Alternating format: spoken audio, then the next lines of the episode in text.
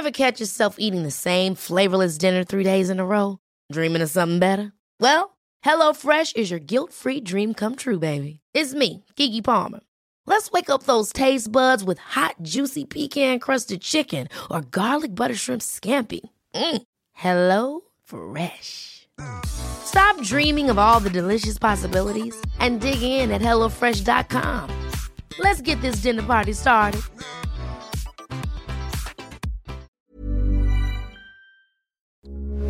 Heraldo Radio, con la H que sí suena y ahora también se escucha.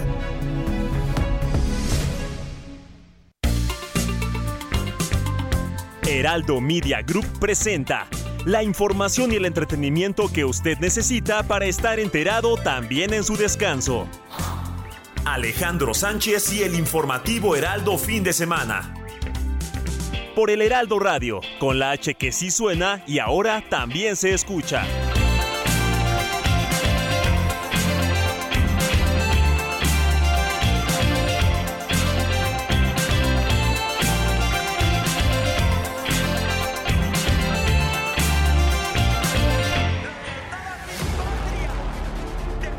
Él se está extralimitando, no le corresponde. Mano izquierda que explota por parte de Yaquinaba. Queda claro que este gobierno pretende utilizar las instituciones del Estado para justicia y seguridad y atacar a las y los opositores o a quienes somos incómodos para el régimen.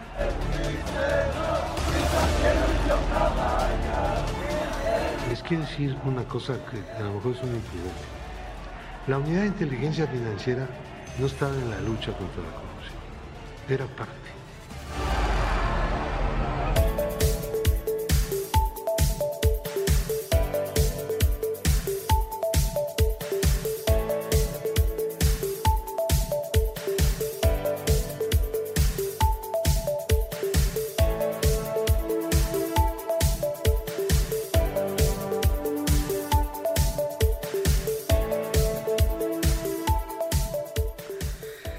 Son las 7 de la mañana en punto, la noticia no descansa.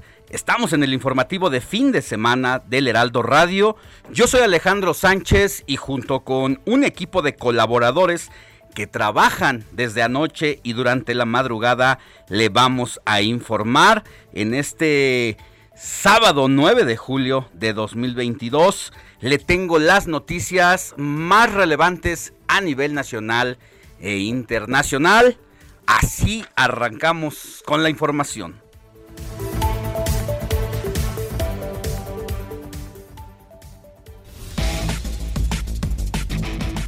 El presidente Andrés Manuel López Obrador tachó de inmoral y vulgar la política migratoria del gobernador de Texas, Greg Abbott, de quien dijo se está extralimitando en sus funciones y pidió no votar por él en las elecciones de noviembre próximo. Así lo dijo el presidente López Obrador.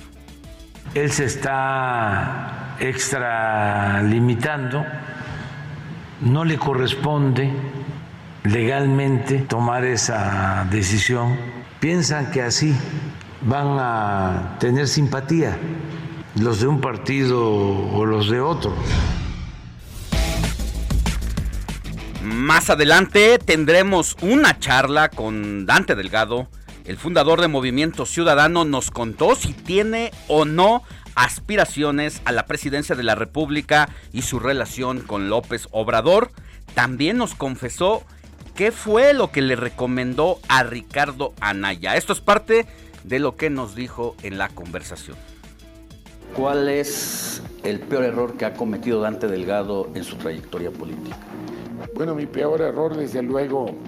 Eh, ¿Qué significa Pacho Viejo Veracruz para la vida de Dante? Bueno, un punto de inflexión porque pude no haber estado ahí a costa de haber claudicado en un proyecto. ¿De qué están hechos los líderes políticos en este momento del sistema político? Sino que soy eh, agraviado en mi integridad eh, personal y política secuestrarme y llevarme en lugar de una casa de seguridad a un penal por obras que hoy siguen siendo orgullo de Veracruz. En más información, la titular del Sistema de Administración Tributaria, el SAT, Raquel Buenrostro, afirmó que la dependencia no ha exigido la constancia de situación fiscal ni a las empresas ni a los trabajadores y advirtió que no deben de condicionar las empresas el pago a sus empleados. Tras darse a conocer que la Fiscalía General de la República abrió una investigación en su contra, el todavía presidente nacional del PRI, Alejandro Moreno, minimizó la medida y advirtió que seguirá denunciando al gobierno mexicano. Queda claro que este gobierno pretende utilizar las instituciones del Estado mexicano para garantizar justicia y seguridad y atacar a las y los opositores o a quienes somos incómodos para el régimen. Ello tira cualquier carpeta de investigación porque viola el debido proceso y la presunción de inocencia.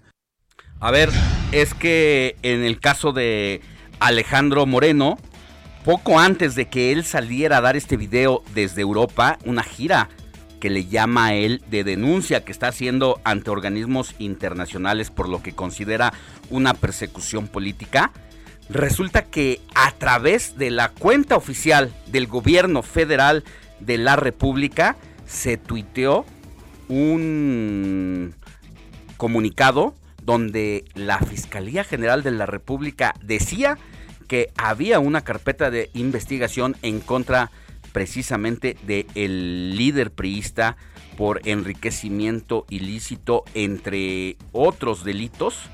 Y lo que él se preguntaba y todos los demás, debía de interesarle a la opinión pública en este caso, ¿cómo es que la Fiscalía General de la República, siendo un órgano autónomo, el gobierno del presidente López Obrador le lleve la comunicación y desde las cuentas oficiales de la presidencia de la República se esté tuiteando el trabajo de la fiscalía. Por eso decía Alejandro Moreno que había una intromisión de parte de las autoridades federales políticas en los asuntos de la justicia mexicana. Así el hierro que se cometió anoche y que cree poco después el tuit desapareció. Sin embargo, ya sabe cómo somos los periodistas. Bueno, pues hay testimonio de lo que le estoy contando desde las cuentas oficiales y hasta estas horas de la mañana cuando son las 7 con 7 minutos el gobierno de la república no ha emitido ninguna comunicación oficial sobre haber emitido ese tuit y luego haberlo borrado. Del mismo forma, la Fiscalía General de la República de Alejandro Gertz Manero no ha dicho absolutamente nada en torno a este caso.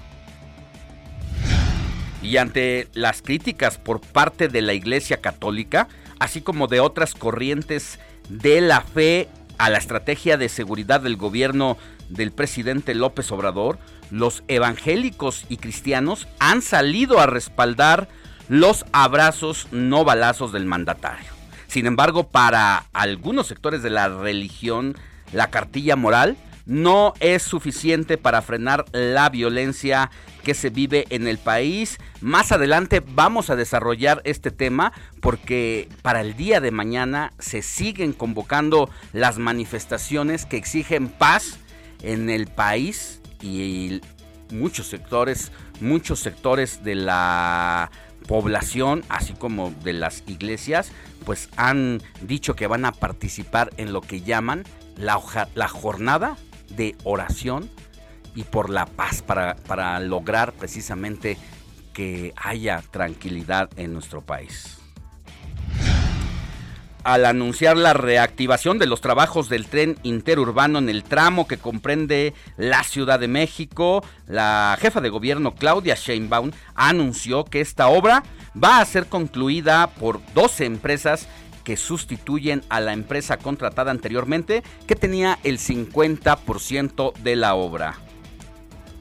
Ahora tomamos la decisión en acuerdo con la empresa consensada de hacer una terminación anticipada.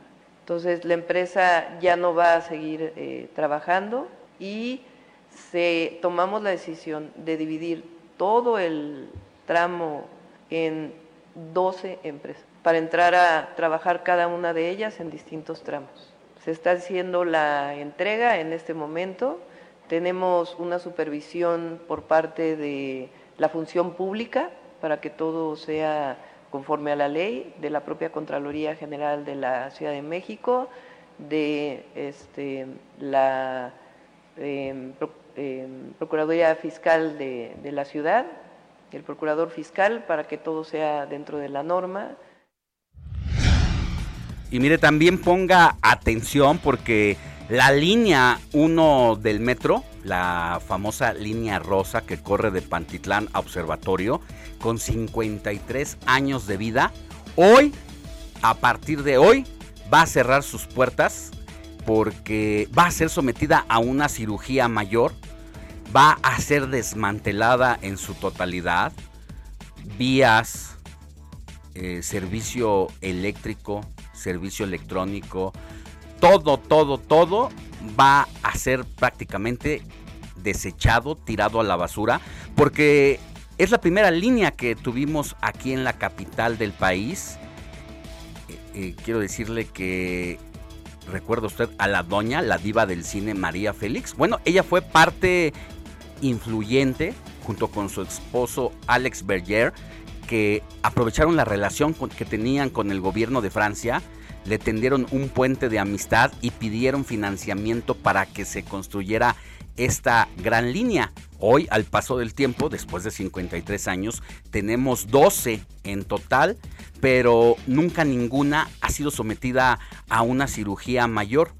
Los expertos, los ingenieros en transporte, dicen que la vida útil de una línea como la 1 y cualquier otra de las que tenemos aquí en la capital del país tienen una duración de vida de entre 45 y 50 años. Bueno, pues en 53 años puras manitas de gato se le han dado y es momento de cambiarla, de modernizarla, de actualizarla y usted si suele transportarse de Pantitlán hacia Observatorio o viceversa, pues va a ser cerrada hoy y mañana en su totalidad. A partir del lunes solamente una parte de Salto del Agua a Observatorio va a estar funcionando, pero el resto de Pantitlán a Observatorio cerrada en su totalidad durante ocho meses, ¿eh? porque ese trabajo de modernización no se puede hacer durante las madrugadas nada más, hay que quitar todo, todo, todo. Mire, usted que ha entrado al metro, se ha parado en la línea amarilla antes de entrar al vagón y ya ha visto el tema de las piedritas que están ahí. Ese es un material báltico que son en sus 18 kilómetros alrededor de 150 mil toneladas. Algo así como un estadio azteca y medio disperso en, las, en los 18 kilómetros de vía que son los que soportan el peso del metro por eso de las inundaciones. Así que ya se imaginará toda la chamba de ingeniería civil y mecánica que se va a realizar. Le vamos a tener todos los detalles al respecto. En más información, el rechazo o discriminación es uno de los principales problemas que viven los indígenas en el país. Hace unos días, un adolescente de 14 años de origen otomí fue quemado mientras estudiaba y dos de sus compañeros de una escuela telesecundaria en Querétaro le hicieron esta maldad. ¿Sabe qué? Asusado por la profesora. En unos momentos vamos a hablar con el padre del menor y nos contará lo sucedido porque el caso intentaba pasar desapercibido. Parece que hay complicidad también de las autoridades de la Secretaría de Educación Pública de la entidad quienes han minimizado el hecho es que nada más tienen 5% de su cuerpo quemado, nada más. Imagínense al jovencito estudiando y sentado y los chamacos maldosos, más allá del bullying, ya fue un atentado contra su humanidad que le prendieron fuego parte de sus glúteos y sus genitales y de no ser por una investigación periodística, este caso habría quedado allí como muchos más en el olvido. Le vamos a tener todos los detalles de esta lamentable situación. En temas internacionales, la policía japonesa admitió este sábado que hubo fallas en el dispositivo de seguridad desplegado en el acto electoral donde fue asesinado el ex primer ministro nipón Shinzo Abe. Al respecto, el Papa Francisco expresó su tristeza por el asesinato del ex primer ministro de Japón, Shinzo Abe, lo que calificó como un acto sin sentido y deseó que la sociedad japonesa se fortalezca en su histórico compromiso por la paz y la no violencia. La música de los dandies ha sonado de manera ininterrumpida a lo largo de por lo menos cinco décadas, donde generaciones enteras han escuchado a esta agrupación con sus boleros románticos y en estos días están celebrando su 65 aniversario. Bueno, pues ya es una segunda generación. Los hijos de quienes tocaban las guitarras como reyes, los que cantaban con esas voces privilegiadas, con esos tonos arriba, abajo, con esos requintos, bueno, pues los hijos siguieron los pasos de los dandis.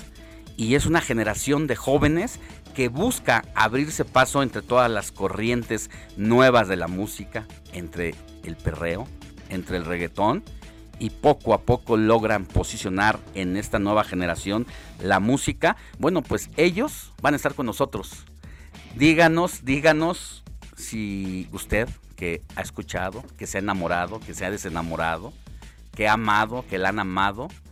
Cuéntenos qué canción le gustaría que cantaran los Dandys. Recuerde que a partir de las 8 de la mañana estaremos también en sintonía por el Heraldo Televisión para que usted tenga la oportunidad, si es muy visual, si le gusta ver a sus artistas favoritos, como es el caso de los Dandys, pueda sintonizarle en el canal 8 a partir de las 8 y ahí va a poder ver estos requintos y estas voces privilegiadas que logran sobrevivir a contracorriente musical. Pues aquí vamos a tener a este trío de tríos.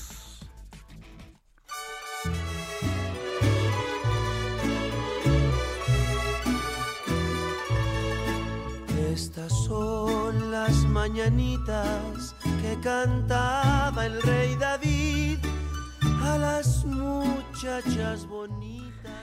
Ya estamos con Moni Reyes para que nos diga, mi querida Moni, a quién tenemos que correr abrazar, festejar con motivo de su santo, mi querida Moni. Muy buenos días. Hola Alex, hola amigos, ¿qué tal? ¿Eres kinestésico visual, eh? ¿Qué, qué, qué eres? ¿Por qué? ¿O auditivo? Porque estás mencionando de los dandies. Si, si usted es eh, visual, pues Sí. préndale a la tele a las 8 en el Exacto, pero hay quienes dicen, no, yo mejor me los imagino. yo mejor lo, yo soy muy auditiva. Tú eres ¿tú? muy auditiva. Sí. Fíjate que yo soy como muy visual. Sí, soy los muy visual. son Soy visuales, la muy visual. Eh, no sea que me vaya a tropezar, imagínate por ahí en la vida, así que Ajá. los ojos bien abiertos. Y kinestésico también, mucho También, tacto, ¿no? mucho tacto, mucho, mucho no, tacto. Hombre, pues esa duda me surgió ahorita que mi dijiste. Invitamos a los amigos a que se contacten con nosotros en el 55 91 63 51 19 para que pidan canciones favoritas de los Dandys, ¿verdad? Quien no los conoce, quien no se enamoró con ellos, digo, quienes tenemos ya más de 40 años, entre 50 y 51. 40 y más. 40 y más, ya, ya es cuarto piso Ya, entrando al quinto, ya. ¿no? Bueno, pues eh, lo que me preguntas, aquí vamos a festejar hoy a quien lleve por nombre Verónica. Verónica. Ay, el piruli, ¿te acuerdas? Ay, ese tema, a ver si nos lo busca nuestro Eterno, DJ. Kike. eterno. Eh, mira, a ver, ¿no? La verdad es que soy muy romántico, eso sí. Sí, eres romántico. Me gusta mucho, soy como alma vieja. Yo creo que yo soy hijo de la Sonora Santanera. Ah, muy Porque de no haber sido por esa gran orquesta, No naces. no hubiera nacido.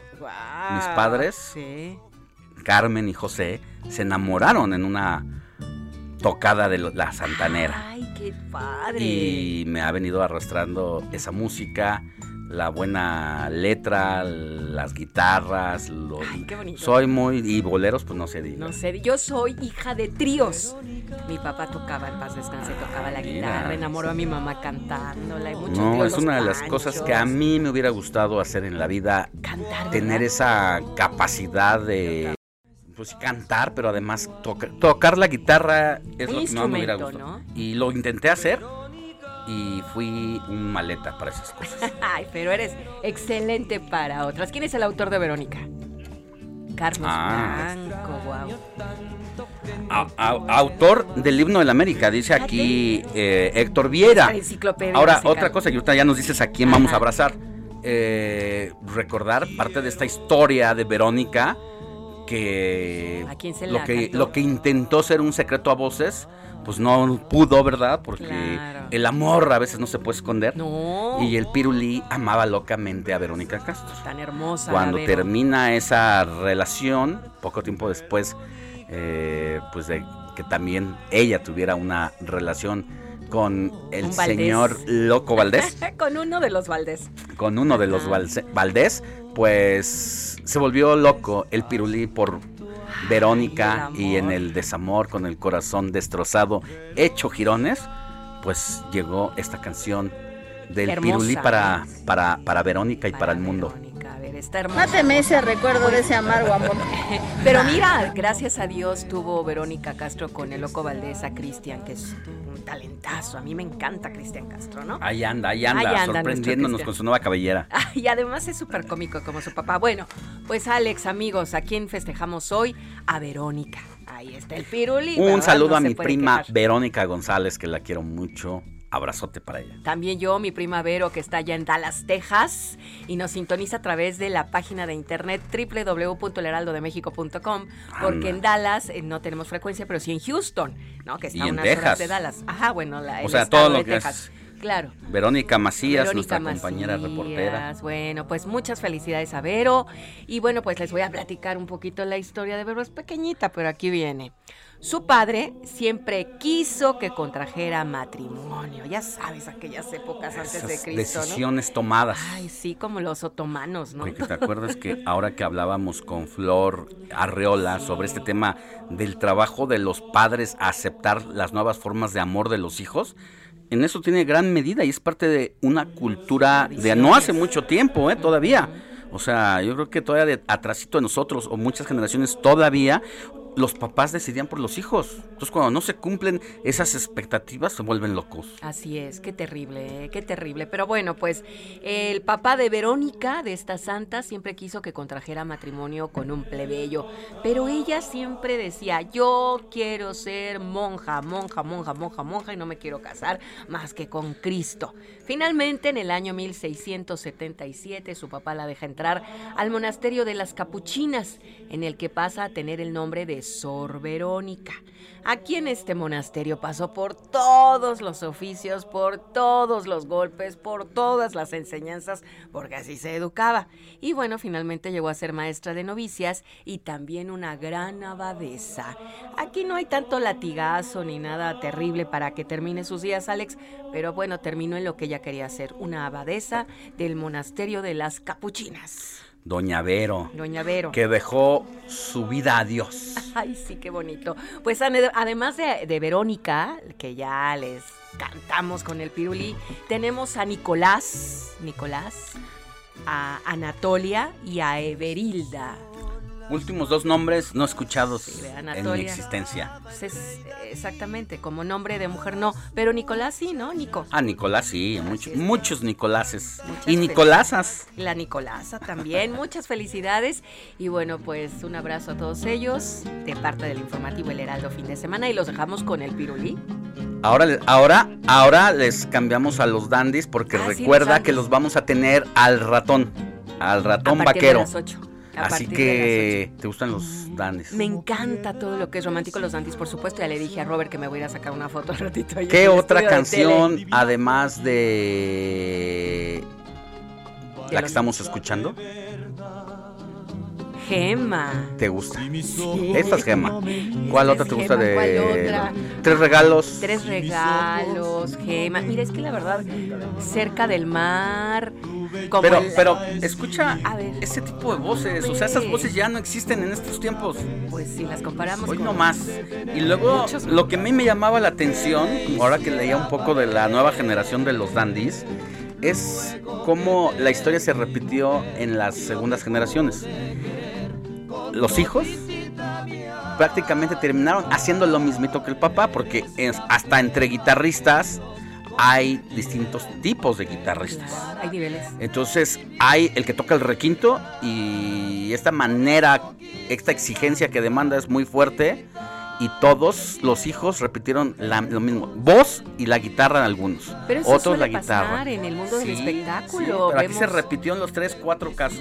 Pero mira, nos vamos a ir a una pausa, mi querida Moni, Doy el WhatsApp. y al volver seguimos con más, pero da el WhatsApp para que nos escriban, por favor. Claro que sí, con mucho gusto. 5591 63 51 19. Vamos a una pausa y regresamos. Comuníquense con nosotros, estamos esperando sus llamadas y textos. la gema que Dios convirtiera en mujer para bien de mi vida. La noticia no descansa. Usted necesita estar bien informado también el fin de semana. Esto es Informativo El Heraldo Fin de Semana. Regresamos.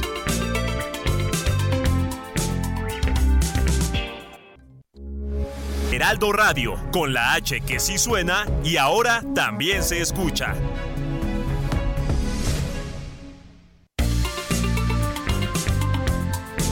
Siga en sintonía con la noticia.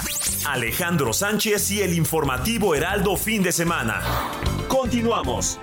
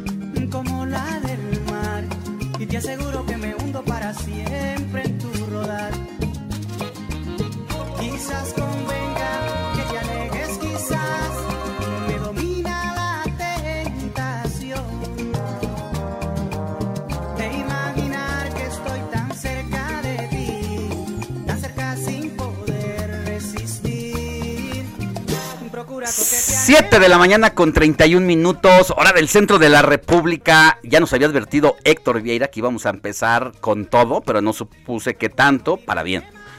Eh, a veces yo le ando reclamando las canciones en inglés, que está muy bien, excelente, Sí. pero a veces nos falta tropicalizar, nos falta ser más románticos. Nos bien, mi querido Héctor. bailar. ¿Sabes qué? Me pones muy de buenas hoy. Muy de buenas. ¡Qué bueno! Para arriba me pones. Muy bien. Así que dinos por favor, obviamente, porque estamos escuchando Procura este rolonón. Como debe de ser, mi querido Alex Moni, amigos del auditorio, muy buenos días. Pues sí, empezamos con mucho sabor latino las efemérides musicales de este sábado con uno de los clásicos de la salsa de todos los tiempos. Estamos hablando nada menos que de el cantautor dominicano Chichi Peralta. Es que, a ver, ahí, ahí te escuchas mejor. Ahí Ah, parece que ya mucho problema. mejor. ¿Está Teníamos mejor? ahí una fallita técnica, Sí. mi querido Alex Sí te Moni. escuchabas, pero muy allá del otro Muy lado de lejecitos, las tinieblas. entonces, como decimos en el argot radiofónico, vámonos desde arriba, Alex Moni, Y porque otro sí, argot. Estamos en vivo. exactamente, mi querida Moni, la magia de la radio en vivo, que solo, solo la radio como tal lo puede, nos puede disfrutar, nos puede compartir esta atmósfera. Y como les comentaba Alex Moni, eh, comenzamos las efemérides musicales de este sábado muy guapachosos, con un sabor muy latino. Este tema titulado Procura. ¿Y por qué lo estamos escuchando, Alex Moni? Porque hoy precisamente está cumpliendo 56 años eh, su autor y, e intérprete de este tema, el cantautor dominicano Chichi Peralta, quien nació precisamente un día como hoy, eh, 9 de julio de 1966.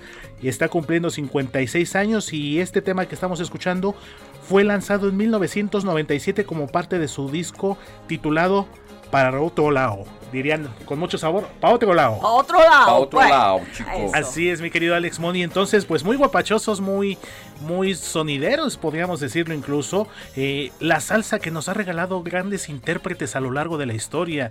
Eh, recuerdo figuras extraordinarias como Héctor Lavoe, como Willy Colón. eh, ya un poquito más reciente, agrupaciones como el propio grupo Nietzsche, la Adolescentes Orquesta, que ahorita precisamente recordando este año 1997, eh, fue un año muy importante en tema, en materia de salsa y por eso precisamente eh, también tuvimos algunos éxitos.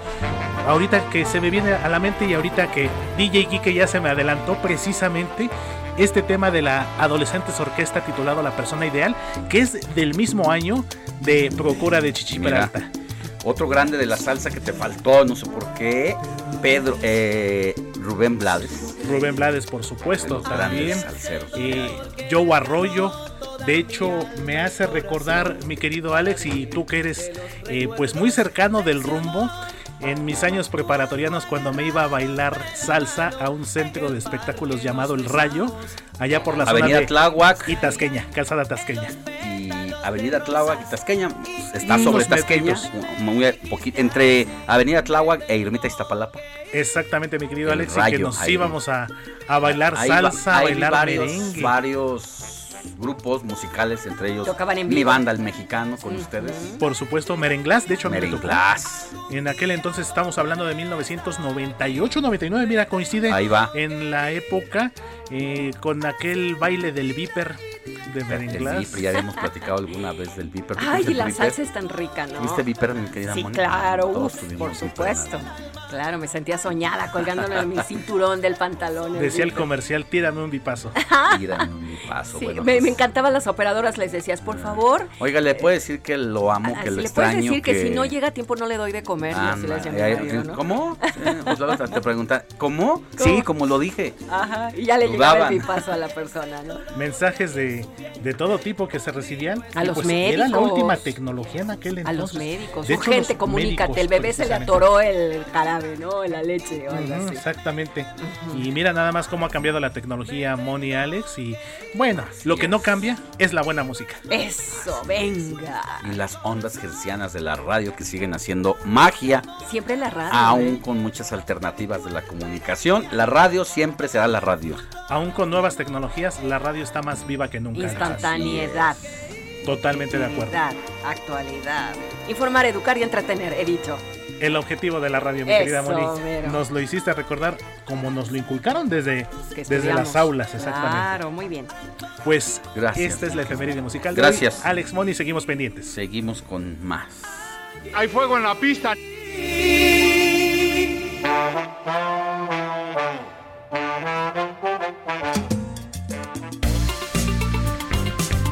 El informativo fin de semana también está en Twitter. Síguenos en arroba fin de semana HMX.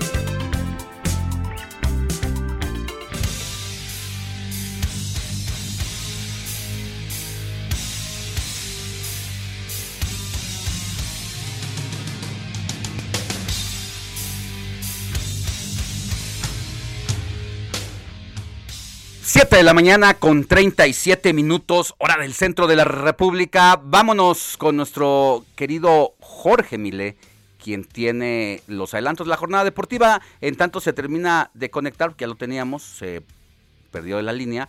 Vámonos con Moni Reyes porque tienes mensajitos de Sí. WhatsApp, mi querida Moni. Súper. Solo digo el número telefónico, a ver si es cierto, 55 93 cin- 55 Cinco. 91 63 51 19. Eso, Algo mi me Alex. pasó. Estás Sí me lo emocionado sé, por sí los lo dandies. Ahí vienen. Ahí vienen, ahí vienen, ya están bajando las escaleras. Buenos días, Moni y Alex. Soy Luis Beller y hoy los escucho desde Boston. Estamos festejando nuestro aniversario número 15 de bodas, Claudia Ontiveros y yo. Así es que les mandamos muchas felicitaciones. Saludos, mi querido Alex. Que cumplan más años de casados, enamorados, juntos, compartiendo a Claudia Ontiveros y a Luis Beller. ¿Qué te parece? 15 años de matrimonio. Bendiciones. Pues están en sus 15 años precisamente Y nos mandan una foto, ¿eh? Ay, aquí está la foto, muy guapos los dos. Supongo que debió haber sido de anoche, o del año pasado. Brindando con un... están brindando con champán. muy contentos. Felicidades. Y felicidades. Siempre da gusto que haya gente que, aún pasando el tiempo se siga amando como la primera vez. Yo les dedico una canción hermosa de mi Andrea Bocelli, pero mañana se las pongo, ¿eh? Bueno, porque ahorita vamos a leer más saludos. Muy buenos días, Alex. Me gusta mucho tu programa. Estaremos atentos cuando sea el momento de poder ver y escuchar a los dandies y sus éxitos, que en algún momento dedicamos a alguien especial, como la canción de Gema. Yo soy Pablo Alvarado. Gracias, Pablo. Y por otro lado, Hola Alex, soy Vanessa Flores y estamos desde temprano escuchando el programa y ahora más atentos para disfrutar a los dandies. Muchas gracias por sus comunicaciones, contactos y WhatsApp 55 91 63 51 19. Ahí está. Vamos con Jorge Mile. Vamos con Jorge Mile que nos tiene un adelanto deportivo y sabe que tenemos aquí ya a una de las nuevas generaciones de los dandies que ha entrado a cabina. Vamos a regresar con él después de que Jorge Milen nos dé un resumen de la jornada deportiva de hoy. Hola, buenos días. Este es el que no servía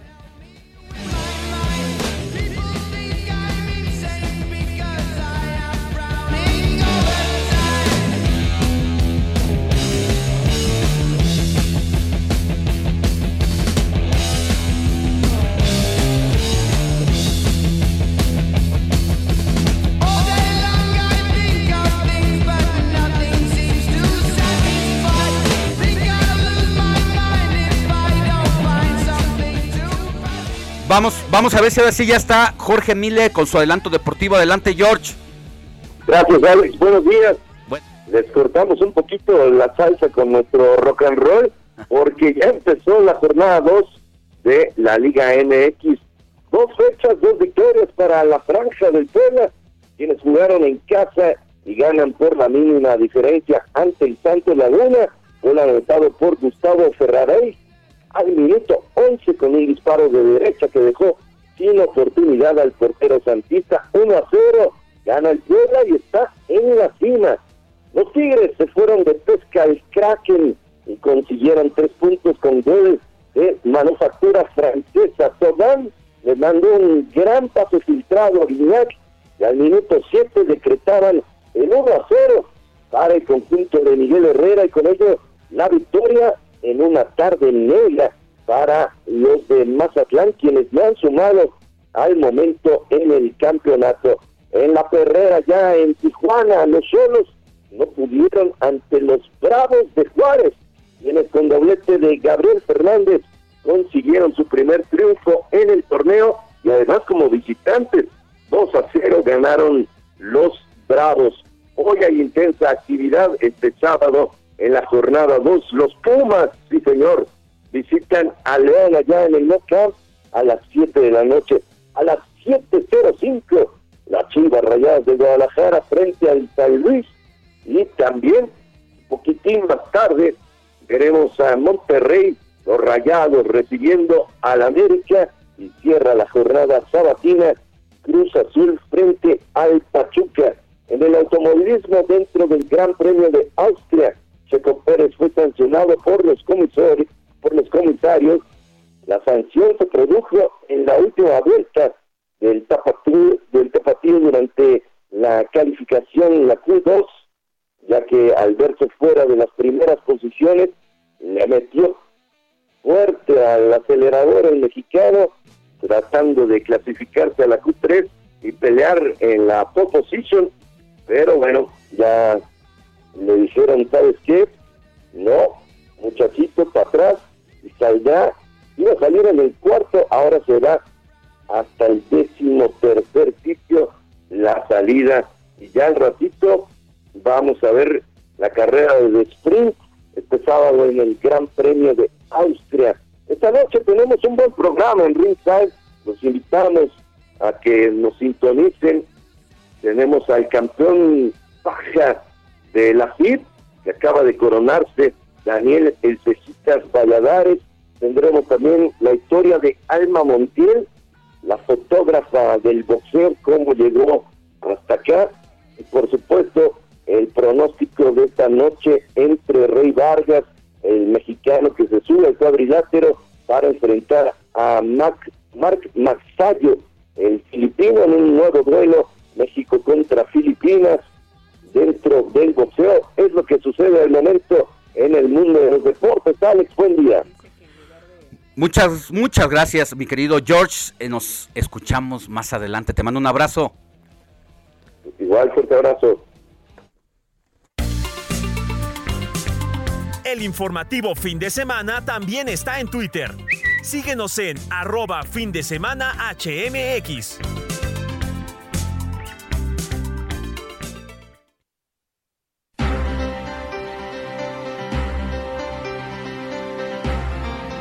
Siete de la mañana con 44 minutos, hora del centro de la República.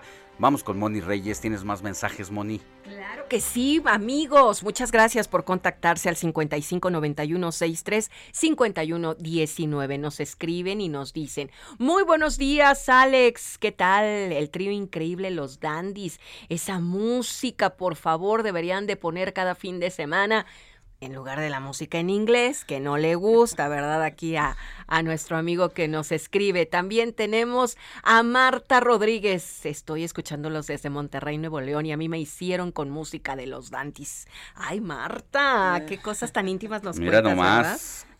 con el requinto de fondo. Wow, pues aquí tenemos Alex. Ay, qué lindo. Para los que cumplen años de casados hoy, 15 años.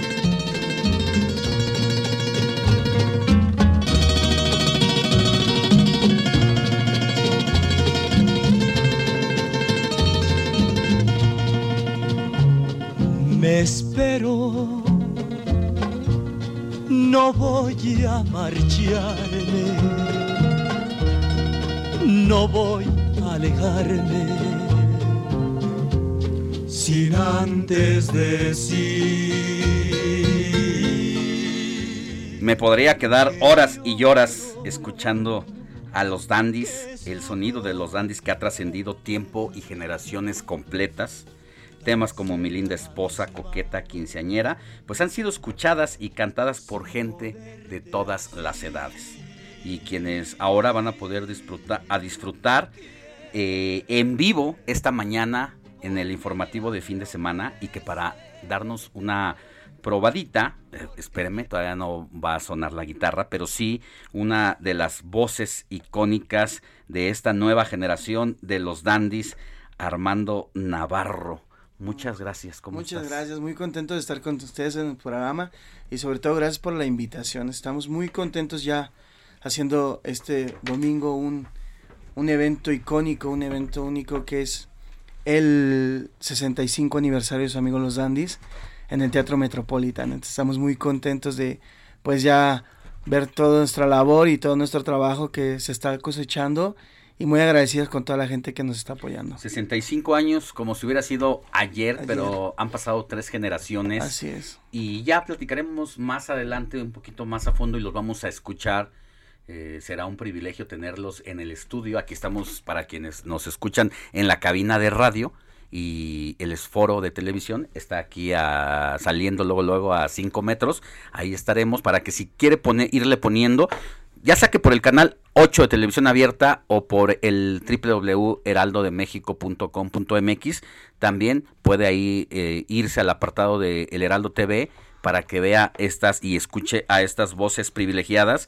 Y que ya decíamos eh, ahora que entrabas a la cabina Armando eres eh, parte de la tercera generación pero tu abuelo fue el fundador Así arreglista de este trío que ha sonado maravillosamente y que cuántas cuántos enamoramientos, cuántos amores eh, y todo lo que puedan decir con esta carga eh, emotiva de lo que ha sido esta historia. Podemos decir que prácticamente la mitad de la población de la, de la Ciudad de México fue gracias a los dandies y a grandes estrellas de la época de oro que era música totalmente romántica, música que era para llegar y conquistar y música que pues sigue y sigue pasando generación tras generación y creo que no no pues no no tiene para cuándo terminar y estamos muy agradecidos con toda la gente que nos sigue llevando en su corazón y sobre todo nos siguen prestando ese cariño y esa amabilidad de, de acompañarnos a nuestros shows.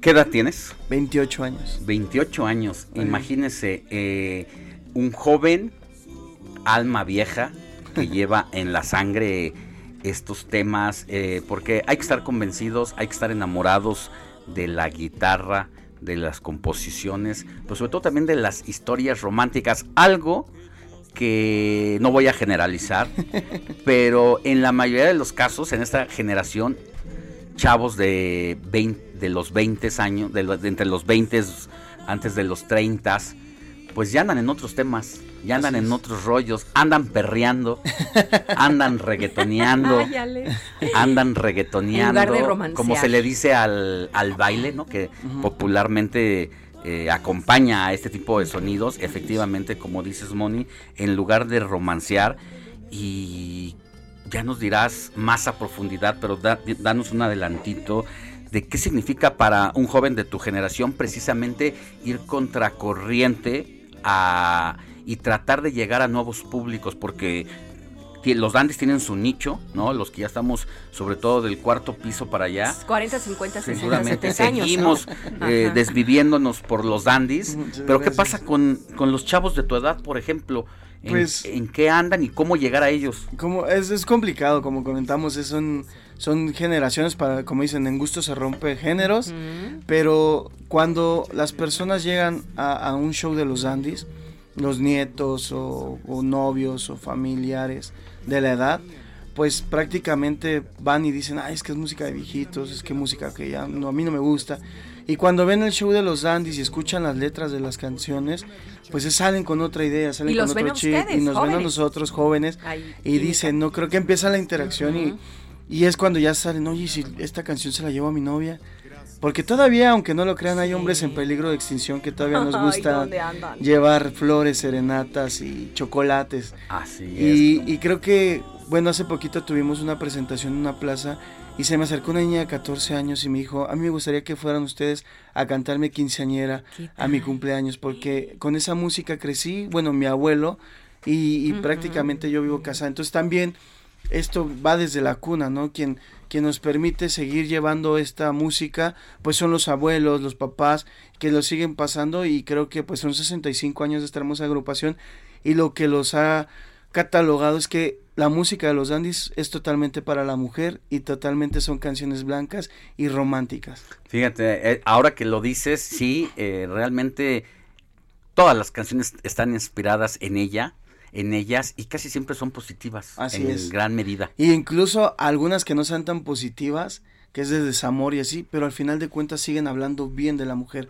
Entonces creo que eso fue algo que los dandies marcaron muy bien y sobre todo lo dejaron muy marcado y, hoy en día podemos presumir que somos 65 años y que tenemos a grandes agrupaciones que siguen grabando, por ejemplo, la canción de Gema, que se ha grabado en más de 60 idiomas, que se ha grabado en más de mil géneros y hace poquito Edwin Luna, la Tracalosa de Monterrey, grabó esta canción de Gema, no tiene más de dos meses, pero tuvimos la oportunidad de estar con Pedro Fernández en la Arena México, compartiendo escenarios con grandes artistas y, y que siguen cantando Gema, Vicente Fernández.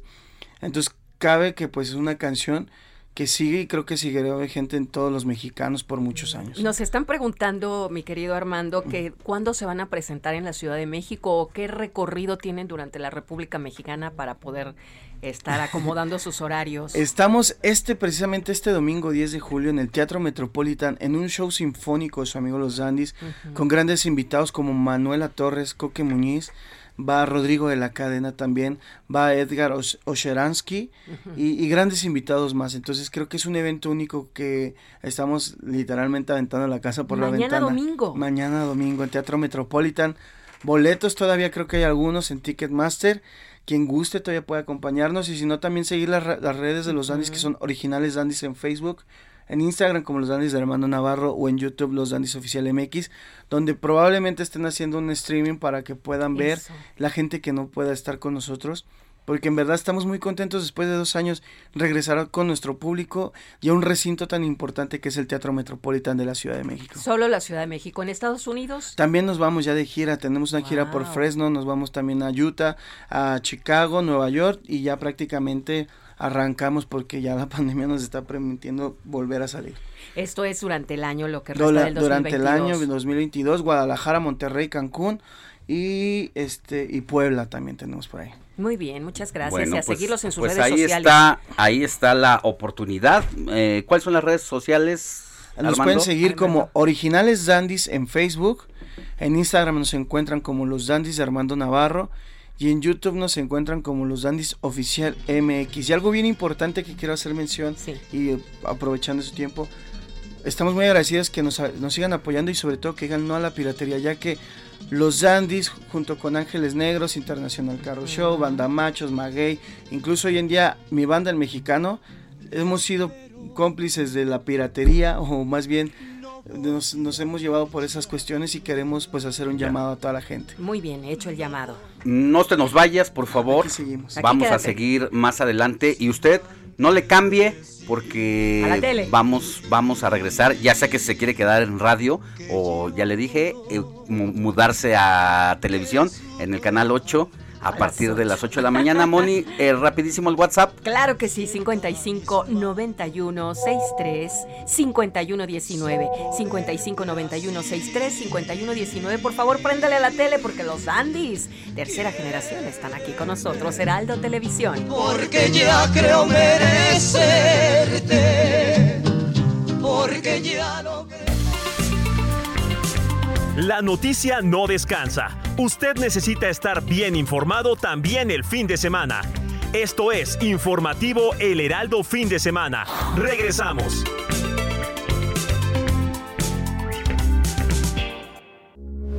Heraldo Radio, con la H que sí suena y ahora también se escucha. Heraldo Radio, con la H que sí suena y ahora también se escucha. Vamos con el informativo de fin de semana. Anoche, la Fiscalía General de la República confirmó que investiga al presidente nacional del PRI, Alejandro Moreno. Se le acusa de tráfico de influencias, desvío de fondos, entre otros delitos. Los gobiernos de México y Estados Unidos criticaron al gobernador de Texas, Greg Abbott, por su decisión de cero tolerancia con los migrantes. Rebelión en Estados Unidos. Biden firmó un decreto para proteger el derecho al aborto. Checo Pérez fue sancionado en Austria y saldrá en la posición 13 en la carrera al sprint.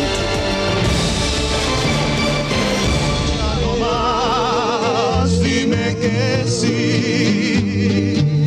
Solo basta una sonrisa para hacerte tres regalos. Así se le cantaba el amor hace 60 años. Se trata de los Dandis, una agrupación que ha sobrevivido al paso del tiempo y que busca permanecer y llegar a las nuevas generaciones con una renovada alineación.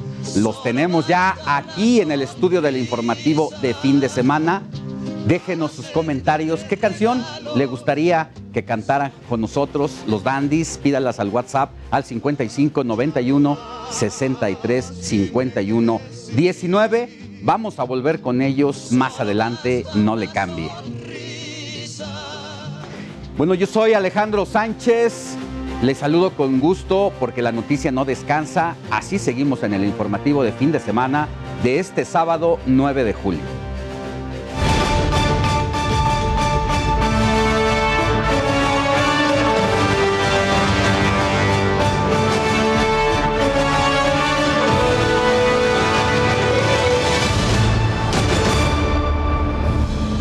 Mire, ante las críticas por parte de la Iglesia Católica, así como de otras corrientes de la fe, a la estrategia de seguridad del gobierno de Andrés Manuel López Obrador, los evangélicos y cristianos han salido a respaldar los abrazos no balazos del mandatario. Sin embargo, para algunos sectores de la religión, la cartilla moral no es suficiente ¿eh? para frenar la violencia que se vive en el país. Más adelante vamos a desarrollar este tema. También le presentaremos la charla con Dante Delgado, el fundador de Movimiento Ciudadano. Nos contó si tiene o no aspiraciones a la presidencia de la República. cómo ha sido y cómo fue su relación con Andrés Manuel López Obrador. Es una de las personas que mejor conoce al presidente de la República. Y también nos confesó qué fue lo que le recomendó a Ricardo Anaya. Eso y mucho más. A Ricardo Anaya eh, lo tiene fuera del país, entre otras razones porque yo le dije a Ricardo, ¿para qué te quedas? Es una falsedad la que te están levantando, pero no tiene por qué. El segundo hombre más conocido de México estar en prisión por soberbia y abuso de poder. A partir de este sábado permanecerá cerrado el tramo de observatorio a Isabela Católica de la línea 1 del metro, por lo que el servicio será únicamente de Pantitlán a Pino Suárez, debido a que van a comenzar los preparativos a los trabajos de intervención profunda que iniciarán el lunes próximo, los cuales son cambios en el control de vías electrónico, el sistema, el piso y todo lo que tiene que ver con las filtraciones a la red del metro. Por ello, un equipo técnico llevará a cabo el traslado de trenes hacia la estación observatorio para las tareas de mantenimiento. Asimismo, se va a instalar una extensión de andén provisional para pautar como terminal en Valderas.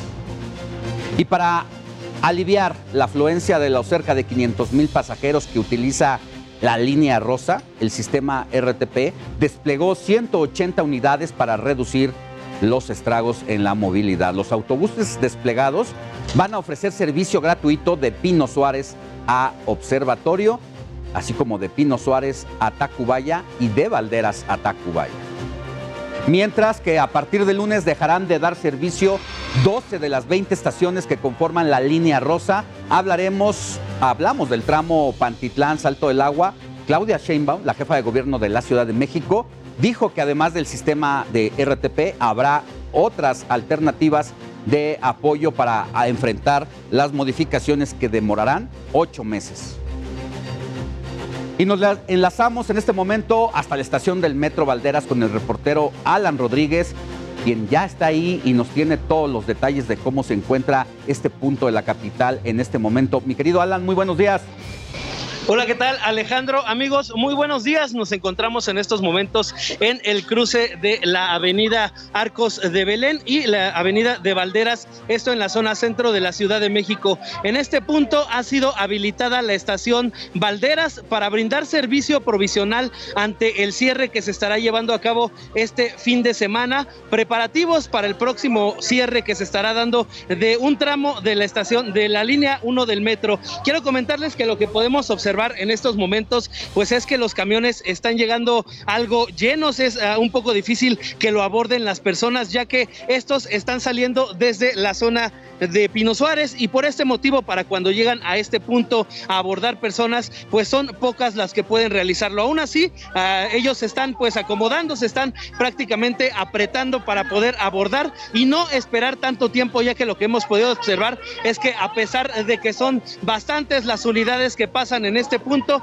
pues son muy pocas las personas que las abordan. Ahí podemos observar un vehículo el cual se encuentra vacío y el cual estará pues prácticamente ayudando a que se eh, vacíe un poco de gente de las cuales pues han esperado algunos minutos. Lo que se está pidiendo a las personas que acuden a este punto es que sobre todo en la mayor medida posible respeten las medidas de seguridad y de sana distancia como lo es el uso del cubreboca y también el uso de gel antibacterial antes de usar pues alguno de estas unidades del transporte público. Sin duda alguna también genera cambios a la movilidad y es que esta vialidad que conecta con las zona de la avenida Chapultepec y también la zona de la avenida de los insurgentes, pues tiene un corte a la circulación a partir del cruce con la avenida de Vertis y por este motivo la desviación de vehículos se realiza hacia los carriles de extrema derecha para posteriormente al cruce con Valderas incorporarse nuevamente a la derecha. Son situaciones que hay que tomar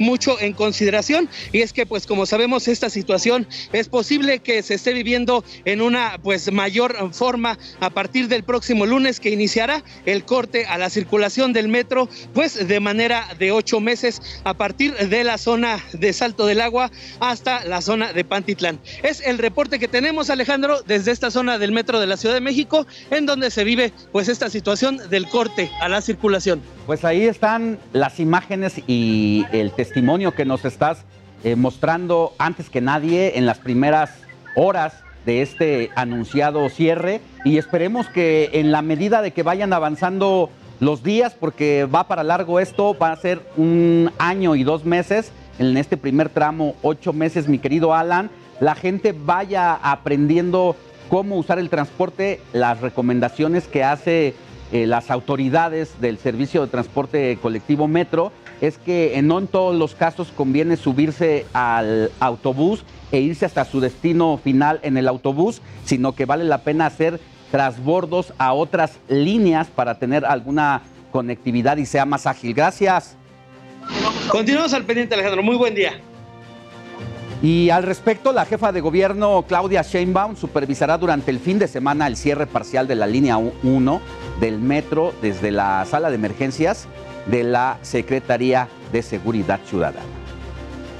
Otra línea que pronto también necesitará cirugía mayor es la línea 2 del metro que corre de Tasqueña a Cuatro Caminos.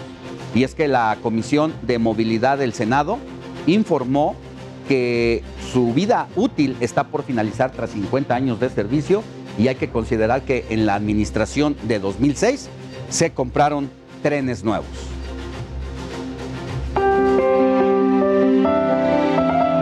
COVID-19.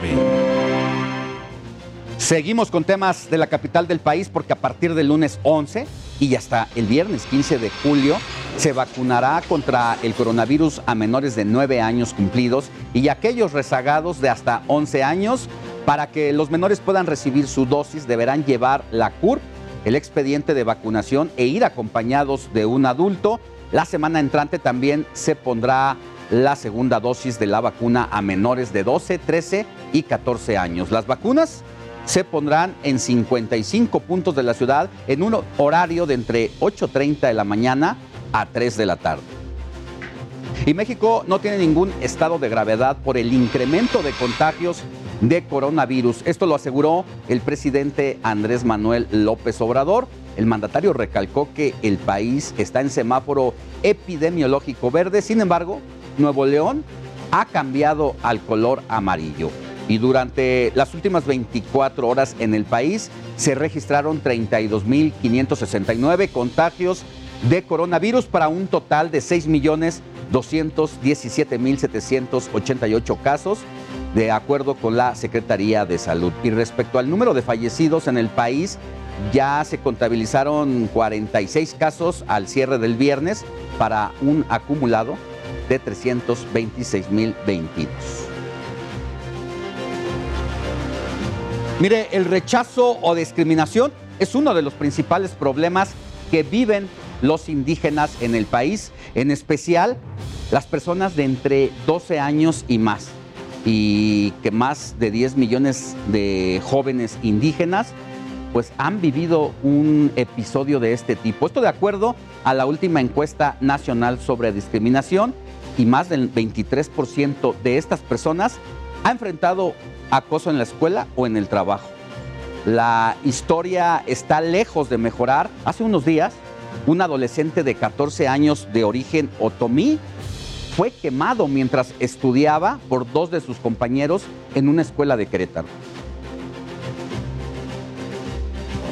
Juan Pablo es un joven de 14 años de origen otomí que estudia en la telesecundaria Josefa Vergara, ubicada en la comunidad El Salitre, Querétaro. Fue el 6 de junio cuando en pleno salón de clases, dos de sus compañeros le cambiaron por completo la vida al rociarle alcohol y prenderle fuego, ocasionándole quemaduras de segundo y tercer grado. El menor quedó en su butaca sin que nadie le ayudara, pues la maestra hizo caso omiso. No llamó a ninguna autoridad de salud, ya que le untó una pomada y le recomendó colocarse cebolla para controlar las heridas. Pero ese episodio no fue aislado, ya que desde antes Juan Pablo sufría bullying por parte de sus compañeros de aula, al igual que de su maestra, quienes lo discriminaban porque es otomí y no habla del todo bien el español. Por esa situación es que el pequeño perdió el gusto por el estudio, o al menos en esa institución. La familia está en pie de guerra para obtener justicia, y es que al momento los dos agresores fueron vinculados a proceso por el delito de lesiones dolosas, mientras que la profesora también ya está cesada. Así, el caso de Juan Pablo, que conmocionó a todo México. Iván Márquez, Heraldo Media Group. Bueno, pues este joven de 14 años vivió en carne propia precisamente la discriminación aparte de los integrantes de su comunidad, de la comunidad indígena. En México, pues se les están limitando sus derechos. Así que, pues esta, esta situación ha alarmado, ha prendido los focos y pues una, un caso que pudo haber pasado desapercibido de no ser por una investigación periodística y es que ahora precisamente pues se pone el foco ahí y bueno, han tenido falta de atención médica o acceso a los medicamentos también, atención o servicios en oficinas de gobierno tampoco las tienen como debe ser. Eh, muchas veces tampoco reciben los programas sociales, la posibilidad de estudiar o seguir estudiando se les dificulta por los obstáculos que se le pone desde la autoridad y ni hablar de acceder a algún crédito de vivienda o préstamo o alguna tarjeta de crédito. En México, en promedio, solo el 20.2% de la población declaró haber sido discriminada por algún motivo o condición personal. Los estados con mayor incidencia son Puebla, Guerrero, Oaxaca, Colima y Morelos, alcanzando o superando todos ellos el 24% de la población. Querétaro se encuentra en el lugar número 15 de todo el país con el 19.4%, pero tan solo entre 2019 y 2020 se registraron 55 agresiones contra niñas y niños adolescentes o, o, adolescentes indígenas allá en aquella entidad de Querétaro. Por eso entro en comunicación ahora con la señora Eugenia Eduardo Marcelino, madre de Juan Pablo. Señora, muy buenos días. Buenos días. ¿Cómo está su hijo, antes que nada? Este, pues ya se encuentra ya un poco mejor, pero es Juan, no es Pablo. Es puro, bueno, su nombre es Juan. Que ya allí ya metieron Pablo, no sé qué lo puso Pablo. Ya, ya, le habían, ya le vinieron diciendo así, ya no lo rebautizaron a Juan. Eh, lo importante es que esté eh, evolucionando favorablemente en su salud, Juan. Sí, ya, ya lo checaron los médicos y ya, gracias a Dios, salió todo bien los injertos que le pusieron. Cuéntenos eh, qué atención ha recibido de parte de la autoridad gubernamental, la Secretaría de Educación Pública. ¿Se acercaron con ustedes? ¿A partir de cuándo, si es que fue? ¿O a pesar del escándalo en que se ha convertido esta lamentable situación que viven sus hijos, todavía no los han atendido? Mm, no, pues, mm, ah, pues mm, el gobernador aquí pues nunca se acercó con nosotros. Hasta, bueno, fue desde hasta ahorita, pues apenas se acercó, pero primero se acercó el gobernador federal, es el que nos dio un apoyo de 10 mil pesos y ahorita unos medicamentos que nos estaban pidiendo antier y ya nos entregaron ayer pero ese es parte del gobernador de federal. Y de aquí, de Querétaro, pues pena cuando se acercó el gobernador federal, él también ya se quiso acercar porque porque como ya no traíamos donde ahorita que le den de a mi hijo, pues nos íbamos a buscar un, un cuarto donde él va a estar, porque ahí donde vivimos pues no es apto para él. Y entonces el gobernador de aquí que nada más nos ofrecía un albergue donde se iba a quedar mi hijo y pues nosotros no estuvimos de acuerdo ese ese que nos estaba diciendo que se iba a quedar en un albergue. Señora, eh, ¿cómo hay alguien que los esté acompañando a ustedes en este proceso? Entiendo que también su esposo está con usted en este, en este momento atendiendo el caso de su hijo. ¿Hay alguien más que los acompañe, que los apoye independientemente de la autoridad de, de gobierno, alguien quien conozca y que los esté tratando? Ahorita el que está con nosotros, el que se acercó a nosotros, pues es el licenciado Ernesto y el licenciado este, Javier. ¿Qué le dicen de la maestra? pues él dice que ya eh, se van a buscar a la maestra porque. Sí. Eh, eh, ¿La maestra en algún momento pudieron hablar con ella a partir de lo- del, del caso de Juan, de, de las quemaduras que sufrió por parte de sus compañeros? ¿La maestra desapareció? Eh, ¿qué, qué información le dan y qué es lo que ustedes están pidiendo? Pues yo, pues yo pido que se haga justicia porque la maestra, ese momento que le pasó a mi hijo, la maestra nunca me habló, nunca nos avisó que había pasado. ¿Cómo se entera usted de las quemaduras de su hijo? Pues hasta que cuando yo llegué en la casa y ya le pregunté qué le había pasado y ya él, mi hijo, me, me, me comentó que se había quemado, entonces ya él me enseñó dónde y ya es cuando yo lo vi porque la maestra nunca me dijo que, la maestra nada más dijo que él, le había pasado un accidente en la escuela. Es decir, eh, el niño llegó a su casa solo, caminando normal. eh, No, lo, bueno, el momento que se quemó, la maestra que lo agarró y lo llevó en una clínica. Y ya regresaron en la clínica, lo llevó para su casa, lo fue a dejar allá en la casa. Entonces, eh, en este momento, ¿él ya ha sido dado de alta o sigue en una clínica? No, él ya, este, ahorita sigue en el hospital porque el día 6 de junio es cuando pasó así los quemaduras y el día 7 lo trajimos en el hospital del niño y la mujer y hasta ahorita ahí sigue mi hijo el, internado ahí en el hospital. Las quemaduras, ¿sabe? Le han dicho los médicos, ¿es primero, segundo grado o llegó hasta un tercer grado? Era, era, era segundo y tercer grado. Esto en, en los glúteos y parte de sus genitales. Sí, Ya, sí, entonces, todo las piernitas. ¿Ha recibido, además de la asistencia que le han dado, le han dicho qué va a pasar con el chico, si va a seguir estudiando, dónde lo van a, ca- a canalizar o algo más? Mm, Pues él va a seguir estudiando, pero él ya no quiere seguir allí en esa escuela, lo vamos a cambiar de escuela. Todavía la autoridad escolar no, no- no le ha dicho a dónde podría canalizarlo. No, no nos han dicho nada. ¿Qué año estudia Juan? Este, estudiaba segundo de secundaria. ¿A qué se dedican ustedes?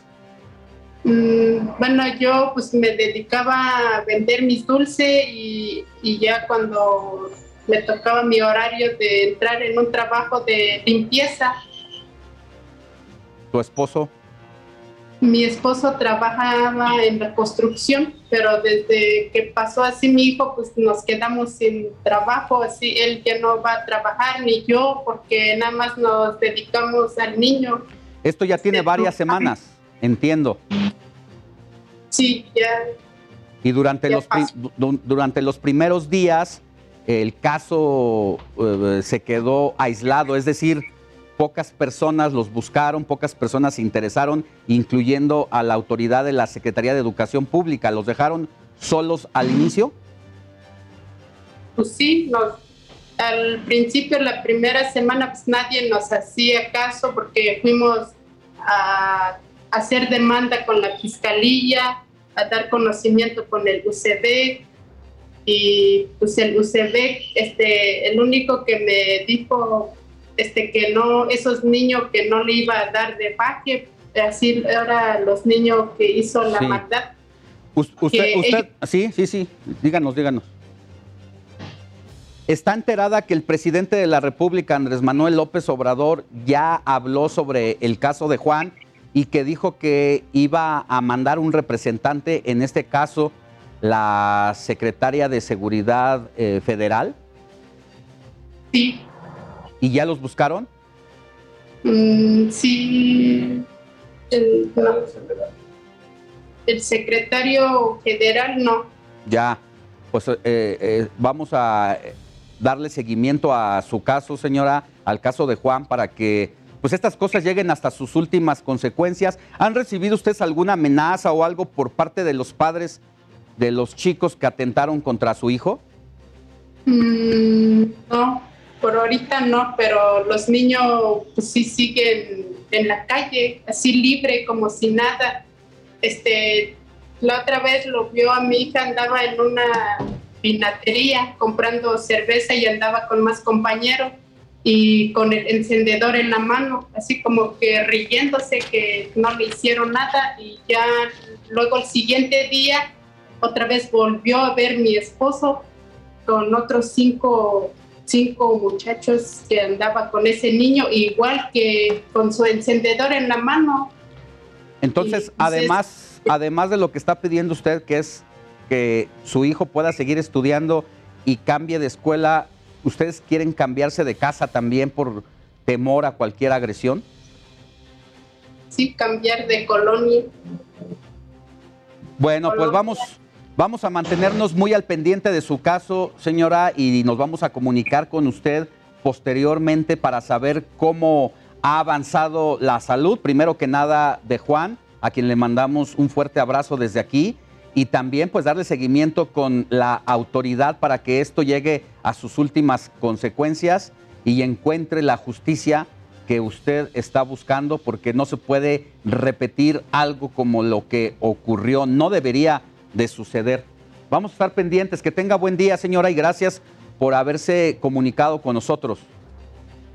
Sí, pues yo quiero que se haga justicia porque yo es el único que yo pido que se haga justicia porque perdimos nuestro trabajo, no trabajamos, no tenemos dinero. Ahorita que salga mi hijo al hospital, todavía va a querer así, este, curaciones así más adelante. No traemos para las medicinas, para...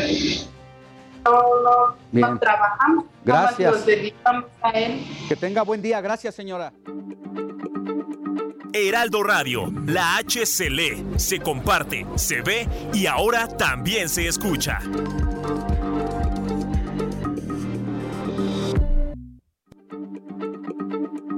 Heraldo Radio, la H se se comparte, se ve y ahora también se escucha.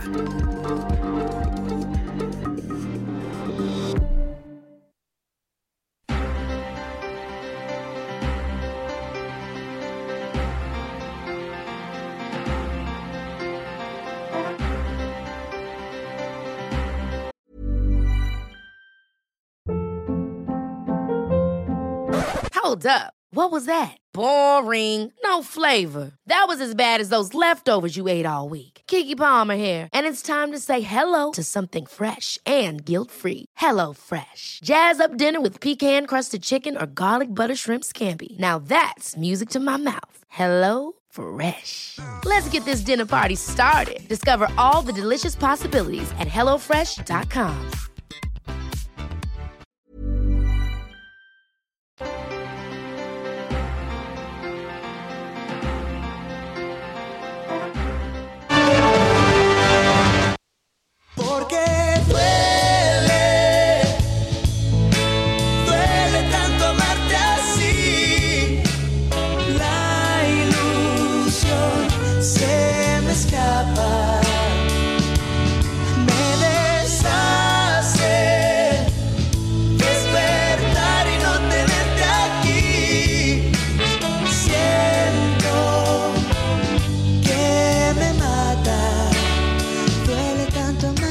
Estamos escuchando a Kalimba con su sencillo Duele. El cantante se va a presentar el próximo jueves 14 de julio en el Teatro Metropolitan de la Ciudad de México. Escuchemos un poquito más de Kalimba. Siento frío, son heladas en la calle, las miradas. No te puedo borrar, no quiero intentar, no puedo ni comenzar. La conciencia me miente, no puedo aceptar perderte. Yeah. Es profunda como el mar, la tristeza de buscarte mi mente. Escuche bien la siguiente nota y encuentre la falla en la misma.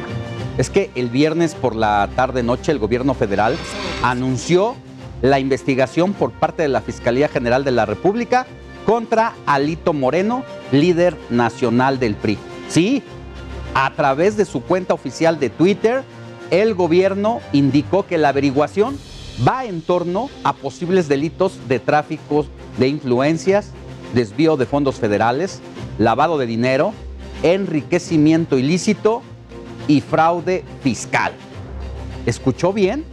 Fue el gobierno federal de la República el que hace el anuncio de la Fiscalía General de la República.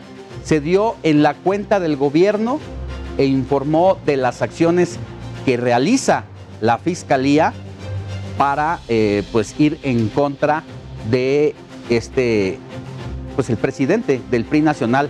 Se trata de dos poderes completamente autónomos, o al menos en la teoría eso es lo que indica, pues el gobierno, eh, después de que se dio cuenta de este caso, ¿qué cree que hizo? Borró el tuit minutos después. Se trató de un fallo en torno a la Procuración de Justicia y su estrategia de comunicación. Pues se suponía que la Fiscalía General de la República era autónoma e independiente y que no se judicializan los casos desde el asunto de vista político.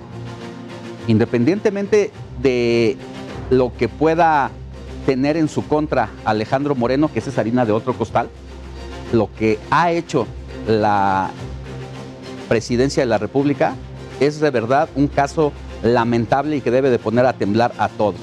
Y quien pues de inmediato, ni tardo ni perezoso, respondió sobre esta situación fue el propio Alejandro Moreno. El presidente nacional del PRI pues usó sus redes sociales para difundir un video en el que calificó de increíble la información que subió el gobierno de la República en torno a la investigación que realiza la Fiscalía General de la República en su contra. Queda claro que este gobierno pretende utilizar las instituciones del Estado mexicano para garantizar justicia y seguridad y atacar a las y los opositores o a quienes somos incómodos para el régimen. Ello tira cualquier carpeta de investigación porque viola el debido proceso y la presunción de inocencia. Esto lo hizo desde fuera de México. Alito Moreno está haciendo un recorrido por Europa para denunciar ante organismos internacionales, lo que él afirma y asegura se trata de una persecución política, pues al inicio de la semana también veíamos el operativo que hubo en su residencia allá en Campeche, donde autoridades de justicia encabezadas por el fiscal eh, Renato Sales Heredia hizo personalmente en su residencia y decía el fiscal que era para comprobar los materiales de los que estaban hechos pues, su domicilio y sus propiedades. Así la situación.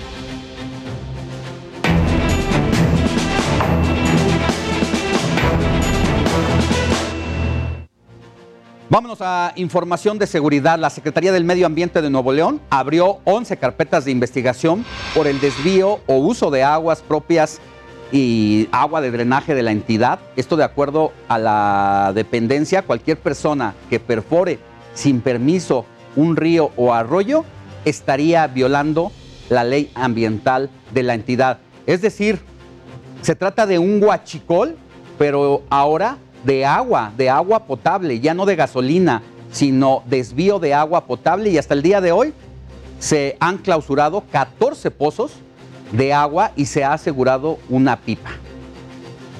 Vamos a otros temas, eh, bueno, también tienen que ver relacionados a la Fiscalía General de la República, que ya inició búsqueda de supuestas fosas clandestinas en el santuario Black Jaguar White Tiger, denunciada por la Asociación de Zoológicos, Criaderos y Acuarios de México, luego de que extrabajadores aseguraran que decenas de animales fallecieron de hambre y sed o que fueron sacrificados y que las imágenes pues no desmienten el trato que se le da a estos pobres animales. Mientras tanto, habitantes de una comunidad en Tlaxcala intentaron linchar a cuatro presuntos secuestradores que al parecer buscaban sustraer a un menor. De acuerdo con los reportes, una madre solicitó ayuda porque dos hombres y dos mujeres trataron de privar de la libertad a su hijo de 14 años. Los dos sujetos huyeron a bordo de un automóvil, mientras que las dos mujeres fueron detenidas y golpeadas por los pobladores. En tanto, la Secretaría de Marina, en conjunto con la Guardia Nacional, asumieron el cargo de la seguridad de Omealca, Veracruz. El relevo se da después de que el gobernador Cuitlagua García asegurara que el municipio no es un foco rojo por la incidencia delictiva. Todos los elementos de la policía municipal, todos, han sido separados del cargo. Así que en este momento no hay seguridad en aquel municipio de Veracruz. Y momentos de terror se vivieron en Chiautla de Tapia, Puebla, cuando presuntos integrantes de dos células delictivas desataron una balacera a bordo de vehículos que dejó tres civiles muertos, entre ellos una mujer que incluso fue decapitada. Así que Puebla está en llamas. Y en Zacatecas, la ciudad de Jerez García se convirtió en una zona de guerra por una disputa entre presuntos criminales y personal de la Policía Estatal Preventiva. El saldo, tres casas baleadas y una incendiada. El hecho generó pánico entre las escuelas, las cuales tuvieron que suspender las clases. Derivado eh, de esto, de un, se desplegó un fuerte operativo federal para localizar a los delincuentes. Y después de que un juez decidió que el cártel Juárez debe pagar más de 4 mil millones de dólares a la familia Levarón por la eh, emboscada ocurrida en Basipe, Sonora, Adrián Levarón destacó que la orden de reparación del daño evidencia que en México sí hay terrorismo. Y es que más allá de las cantidades de dinero que serán entregadas, él ve esta resolución como una oportunidad de enfrentar al crimen con inteligencia, sabiduría y analizando la ruta del dinero. A tan solo 19 días del asesinato de dos sacerdotes jesuitas en Seracahui, Chihuahua, una nueva balacera cimbró el pánico entre los asistentes a una misa de graduación en Caborca, Sonora. Este hecho remarca la violencia que se vive en el país y a la que el presidente López Obrador pues quiere seguir enfrentando con su estrategia de abrazos, no balazos. Derivado de lo anterior, se genera o se ha generado una división con el clero. Mire, se lo cuento porque es que por un lado la Iglesia Católica ya exige justicia y mano dura y que se enfrente a los delincuentes como debe ser, con la fuerza del Estado y con armas de ser necesario. Pero por el otro lado están los evangelistas y cristianos que han salido en defensa del presidente de la República y que la estrategia, dice, debe seguir siendo la de abrazos, no balazos. Estos son los dimes y diretes entre la iglesia y el mandatario. Incluso, el primer reclamo no llegó desde el interior del país, sería del máximo representante de la iglesia católica, el Papa Francisco. ¿Cuántos asesinatos en México? Que la violencia no resuelve los problemas, sino que crece el sufrimiento inútil. A este llamado de paz se unió el padre Javier Ávila, en Chihuahua, donde murieron los jesuitas. Señor presidente de la República, revise su proyecto de seguridad pública, porque no vamos bien. Y esto es clamor popular. Los abrazos ya no nos alcanzan para cubrir los balazos. También diversos obispos del país se unieron a la protesta. Esta realidad de violencia nos golpea. Nuestro México está salpicando sangre. Justicia es lo que clama México. Ya basta de tanta sangre, no solo de clérigos, de mujeres, de niños. Esto es insoportable.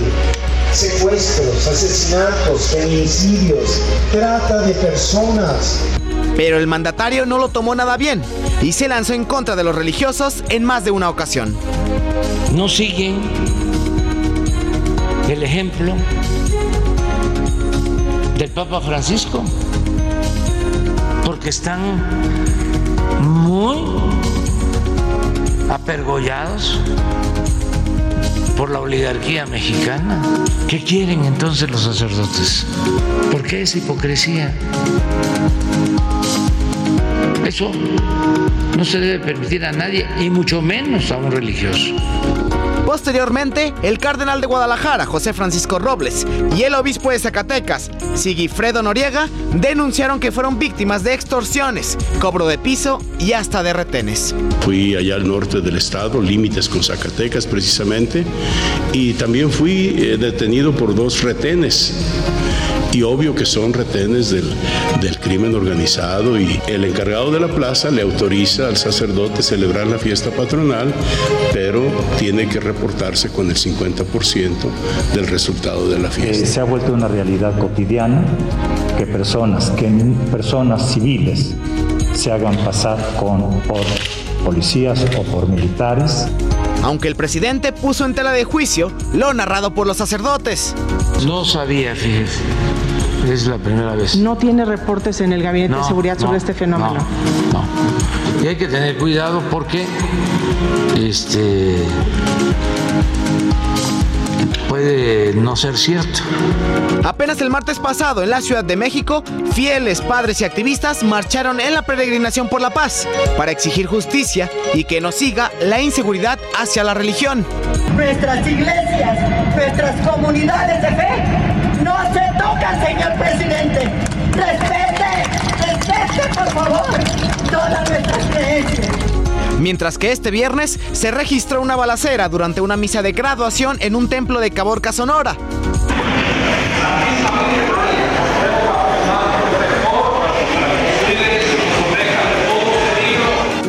Así, la fractura entre el mandatario mexicano y la Iglesia Católica, en medio de la violencia que azota a nuestro país por igual. Iván Márquez, Heraldo Media Group. Veamos cómo están compuestos los bandos. Quienes están a favor de la estrategia de seguridad del presidente son la Confederación de Iglesias Cristianas y Evangélicas. El pastor Arturo Varela, presidente de la Confederación, hizo un llamado para que el pequeño grupo, así lo dijo él, de líderes católicos, deje de tratar de incendiar el país. En contraparte, la Conferencia del Episcopado Mexicano, pues tiene otra posición. La Conferencia de Superiores Mayores de Religiosos de México y la provincia mexicana de la Compañía de Jesús alzan la voz para detener la violencia. Por su parte, la comunidad judía en el país prefirió abstenerse de tomar partido. Incluso en República H, mi compañera Sofía García entrevistó al sacerdote anglicano Arturo Carrasco, quien aseguró que la estrategia del presidente López Obrador simplemente no funciona y que los balazos los abrazos no balazos deben de desaparecer y exige mano dura para acabar con la violencia que vive el país. Nosotros insistimos, ni balazos ni abrazos, paz como fruto de la justicia, esa es nuestra demanda, nuestra propuesta y requeriríamos, solicitaríamos un diálogo, un diálogo para revisar y afinar la estrategia en materia de seguridad en el país. Los que consideramos agentes claves en este diálogo son las mismísimas víctimas.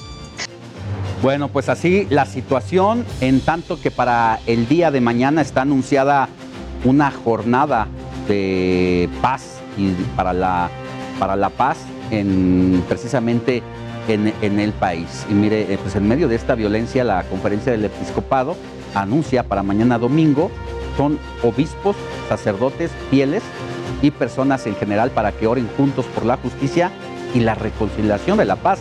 Se pide que en misas incluso se haga un, memora, un memorial de todos los asesinados en el país e incluso se invitó a los evangelistas a que cambien su postura y que se exija de una manera mano dura a las autoridades federales, pues para que cambien la estrategia y al mismo tiempo para que se sumen a estas jornadas de paz y a este evento. Le tengo información de última hora. El expresidente de México, Luis Echeverría Álvarez, falleció anoche en su casa de Cuernavaca a la edad de 100 años.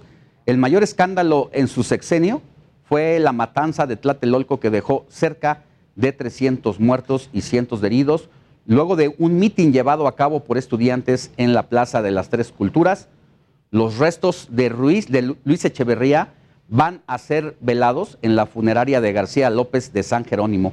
Más adelante le voy a tener información relacionada a, esta, a, este, a este deceso, a esta muerte del expresidente Luis Echeverría, que incluso enfrentaba un, un juicio que nunca, nunca se llegó a su conclusión precisamente por estas matanzas a finales de los 60, principios de los 70. Han llegado preguntas al WhatsApp del informativo de fin de semana 5591 63 51 19. Hola Alex, te veo desde Álvaro Obregón. Una pregunta, ¿cuáles son las rutas del RTP que cubrirán la línea 1 del metro? Saludos. Con gusto damos respuesta a esta duda. Los autobuses desplegados ofrecen servicio gratuito de Pino Suárez a Observatorio, de Pino Suárez a Tacubaya y de Valderas a Tacubaya. Escríbanos, ya le doy de nuevamente el número de WhatsApp 55 91 63 51 19. Cualquier duda, duda comentario, aclaración eh, en torno a algún tipo de servicios, háganoslo saber y con gusto le damos, le damos aquí la respuesta.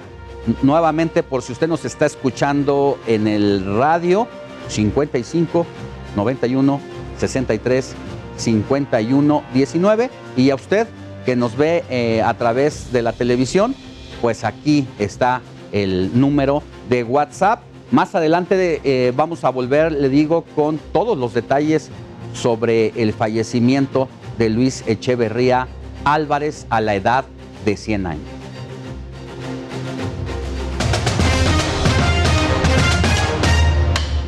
Deportes. Vámonos con Adrián Caloca, periodista deportivo, que ya tiene todos los detalles de la jornada de este fin. Adelante, Adrián. Hola Alex, muy buenos días. Pues la verdad es que hoy tenemos muchísima información deportiva, iniciando por supuesto con el fervor por la selección mexicana que bueno, hace que muchos aficionados indudablemente sigan al equipo alrededor del mundo. Y Héctor Chávez se ha vuelto reconocido justamente por estar presente en todos y en cada uno de los partidos del tricolor.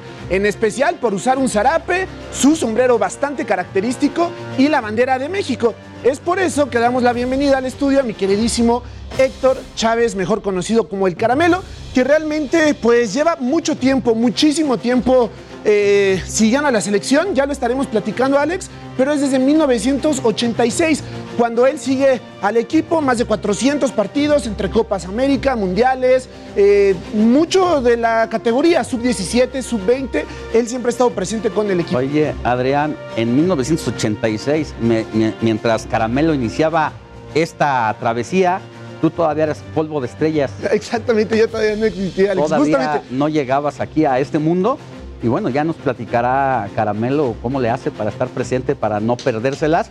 Y a ver cómo le va en Qatar, ¿eh? porque ahora no van a dejar vender cervecita dentro del estadio. Exactamente, de eso también le tenemos que preguntar, por supuesto, claro que sí, porque con todas las restricciones que va a suceder en esta Copa del Mundo y además, pues de que también él, este, pues él también ha estado, ¿no? Pero bueno, vamos con mi queridísimo Héctor Chávez, que ya se encuentra en el estudio. Estamos muy emocionados, por supuesto, porque esta mañana tenemos un, un gran, gran invitado, la verdad, y reconocido por la FIFA a nivel mundial, ¿no? Como el mejor fan del mundo, mi queridísimo Héctor. ¿cómo y así, así se presenta buen caramelo. Mucho, gusto. el gusto es mío. Gracias por recibirme. Y aquí estamos. Que nos cuente. Sí, que nos cuentes, por favor, cómo empezó esta trayectoria para ir eh, profundizando un poquito más con esta situación. Mira, eh, bueno, me voy a presentar a Héctor Chávez, mejor conocido como Caramelo. Sí. Todo nace este fervor y esta pasión por la selección nacional. Cuando tenía ocho años, recuerdo que viendo la televisión, el Mundial de México 70, enfocaron a mi padre en las gradas disfrutando una deliciosa torta allá en Guadalajara. Y bueno, pues este, desde ahí nació un sueño y una obsesión para algún día estar en algún mundial. No fue hasta 1986 cuando me graduó de licenciatura en Administración de Empresas. Mi padre me invita a, México, al Mundial de México 86. Y bueno, ahí la verdad de las cosas viví una experiencia que nadie se la debe perder porque un mundial es, es, este, es unir a todo el mundo, los países, eh, el folclore y esa pasión y ese orgullo de ser mexicano, de llevar los colores y ser un embajador de México en todo el mundo. Reconocido por la FIFA, o sea, a nivel mundial tiene ese, esa pues distinción, ¿no? Que incluso lo hizo ir a Qatar para el sorteo porque ganó el concurso ante la FIFA para los mejores eh, aficionados del mundo. ¿Cómo fue esa experiencia apenas este año? Es correcto, ya desde hace dos años ya, ya se escuchaban en los portales de FIFA que Caramelo pues, es reconocido a nivel mundial como, como el fan número uno. Posteriormente, ahora eh, me invitó FIFA y el Comité Supremo de Qatar en dos ocasiones a visitar Qatar. Uno fue en noviembre y diciembre, cuando fue la Copa Árabe, que esa quedó como sustitución de Copa Confederaciones. Y el, la segunda invitación que me hace FIFA y el Comité Supremo es ahora en el sorteo del primero de abril, el sorteo mundialista, que la verdad de las cosas, en nueve mundiales que llevo, es la primera vez que se me invita Oye, a participar. ya valió la pena, ya fue una inversión, ya hubo una invitación ahora, te tocó hacer el cochinito cada cuatro años para romperlo y porque no tampoco es nada barato, ¿eh? No, no es nada barato y yo, yo siento que el Mundial de Qatar no lo va a hacer. Hay que saber dónde llegar y cómo hacerle porque sí es un, es un país este, donde está lleno de excentricidades, pero pues bueno, aquí estamos, ya, ya estuve tres veces en Qatar en los últimos cinco meses, dos invitados por FIFA y, y y el Comité Supremo y la otra fue por una, por una empresa patrocinadora. Eso justamente íbamos al tema de los patrocinios. ¿Qué tanto lo han apoyado? Si la selección mexicana en algún momento también se ha involucrado en este aspecto o ustedes de su, propia, de su propio bolsillo todo. Mira, realmente todo es del propio bolsillo. La verdad de las cosas, sí recibo de vez en cuando algún apoyo por parte de la Federación Mexicana de Fútbol. Hoy en día, conforme eh, vaya, llámesele la popularidad de Caramelo, eh, va, va en, su vida, pues las empresas empiezan a interesarse en ti y bueno, te hacen algunas invitaciones y eso pues como quiera que sea ayuda. Pero como decías, cada cuatro años hay que sembrar un cochinito y estarle eh, metiendo porque si no, no llega uno a un mundial. ¿Qué nos traes? Mira, traigo este el nuevo jersey de la selección nacional. A ver. Perfecto. Que este ayer, ayer fue el lanzamiento. Está recién salido del horno. Así, pan, como pan caliente. Para que nos escuchan en radio, por favor, Adrián. Sí, la verdad es que la playera ya se venía manejando un poquito de esta situación. Un verde, regresamos al tono verde para este mundial a finales de año contra Argentina, Arabia Saudita y Polonia. Eh, muy bonito, la verdad es una línea parecida a la que sacaron con Argentina y Colombia. Muy, muy, muy lindo con vivos en rojo. ¿No? Aquí lo podemos apreciar, la verdad, hasta eh, personalizado, ¿no? Caramelo, exacto, está perfecto. Y en varios tonos de verde, ¿a ti te gusta, Alex? Me gusta, sí me gusta la playera. Vamos a hacer una pausa nosotros en radio, nos quedamos en tele, pero ya también para que despidamos a nuestro, a nuestro invitado. Cuéntanos, Caramelo, esta... Heraldo Radio, la H se lee, se comparte, se ve y ahora también se escucha.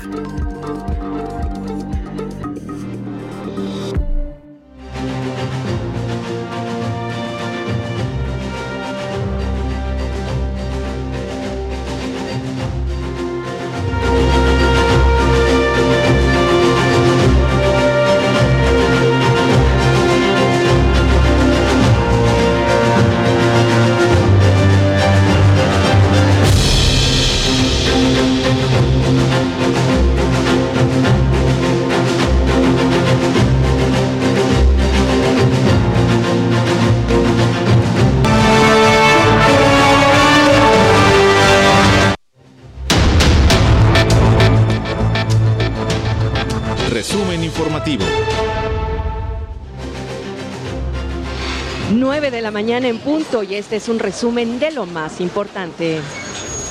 El zoológico de Morelia será el nuevo hogar de algunos felinos que fueron asegurados en condiciones de maltrato en el Black Jaguar White Tiger, ubicado en el Ajusco de la Ciudad de México. El presidente López Obrador criticó la autorización emitida por el gobernador de Texas, Greg Abbott, para que fuerzas del orden estatal detengan y regresen a migrantes indocumentados. Así lo consideró de inmoral y politiquera. No vemos bien que eh, haya campañas antimigrantes con propósitos electorales. Lo considero inmoral.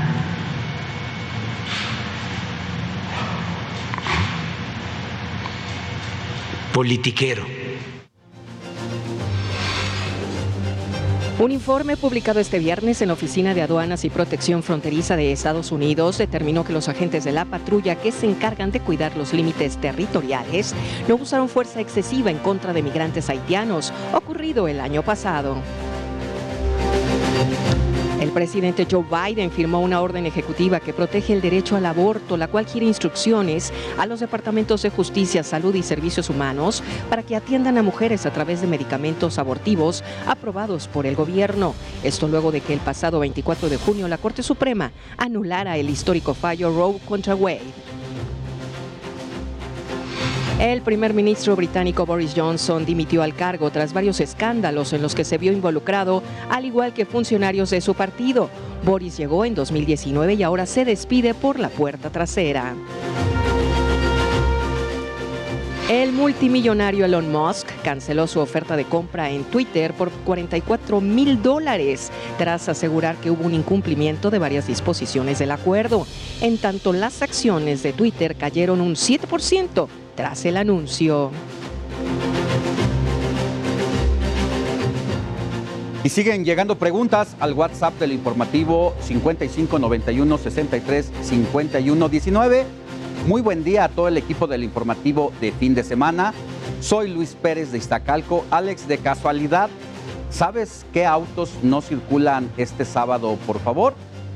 Y con gusto, el hoy no circula sabatino se aplica en la Ciudad de México y el Estado de México a partir de las 5 horas y termina hasta las 10 de la noche y ya aplica a vehículos con holograma 1 cuyo último dígito de su placa sea par. Cabe mencionar que de igual manera no circulan los autos con holograma 2 y los foráneos sin importar el número de su placa. Vamos a cambiar de tema. Mire, durante la década de los 50 el concepto de la serenata se llevó a la posteridad. A la mujer se le ponía en el centro de las canciones, ya que son ellas las que generan la fama, pero sobre todo inspiran a los músicos románticos, sobre todo de esa época que también era pues, el cine de oro. Esa, ese era incluso el lema de Francisco Escamilla, uno de los fundadores de los Dandis, agrupación que hasta la fecha sigue vigente gracias a temas como Gema, Tres Regalos, entre otros, y que ahora tiene la misión de envolver a través de sus melodías a las nuevas generaciones que ofrecieron pues, con otros géneros musicales. Porque ya logré ponerte en mi alma tu más grande altar. La música de los dandies ha sonado de manera ininterrumpida a lo largo de poco más de seis décadas. Generaciones enteras han escuchado a esta agrupación con sus boleros románticos. Por eso elevo mi voz, bendiciendo tu nombre y pidiendo. Fue a partir de 1950 cuando surgen los llamados tríos musicales, que comienzan con este tipo de música. Puntualmente, los Dandies se fundaron el 19 de octubre de 1957 en las calles del entonces Distrito Federal. Les bastó unos años para convertirse en éxito con sus primeros 12 temas. Prácticamente era la época dorada. En aquel entonces no había tantos medios de comunicación, pero sí eran reconocidos de tal forma que se presentaban en provincias, bares y hoteles, no solo de México, sino también de varios países latinoamericanos.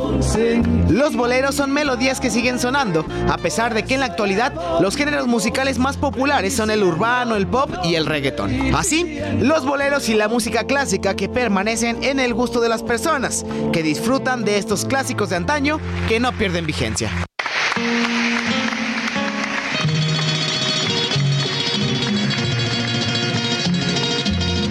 Iván Márquez, Heraldo Media Group.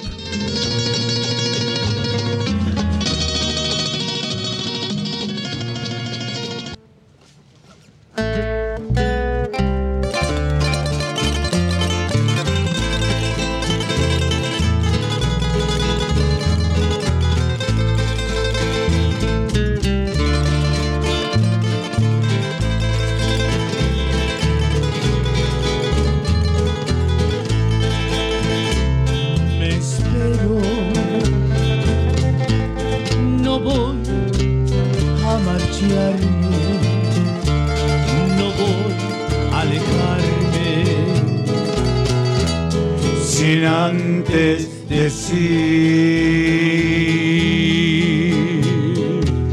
que lloro, que sufro al mirarte tan cerca a mis manos, sin poderte así. Quiéreme, porque ya creo merecerte, porque ya logré ponerte en mi alma tu más grande altar. Ay, pero quiere, solo basta una sonrisa para hacerte tres regalos. Son el cielo, la luna y el mar.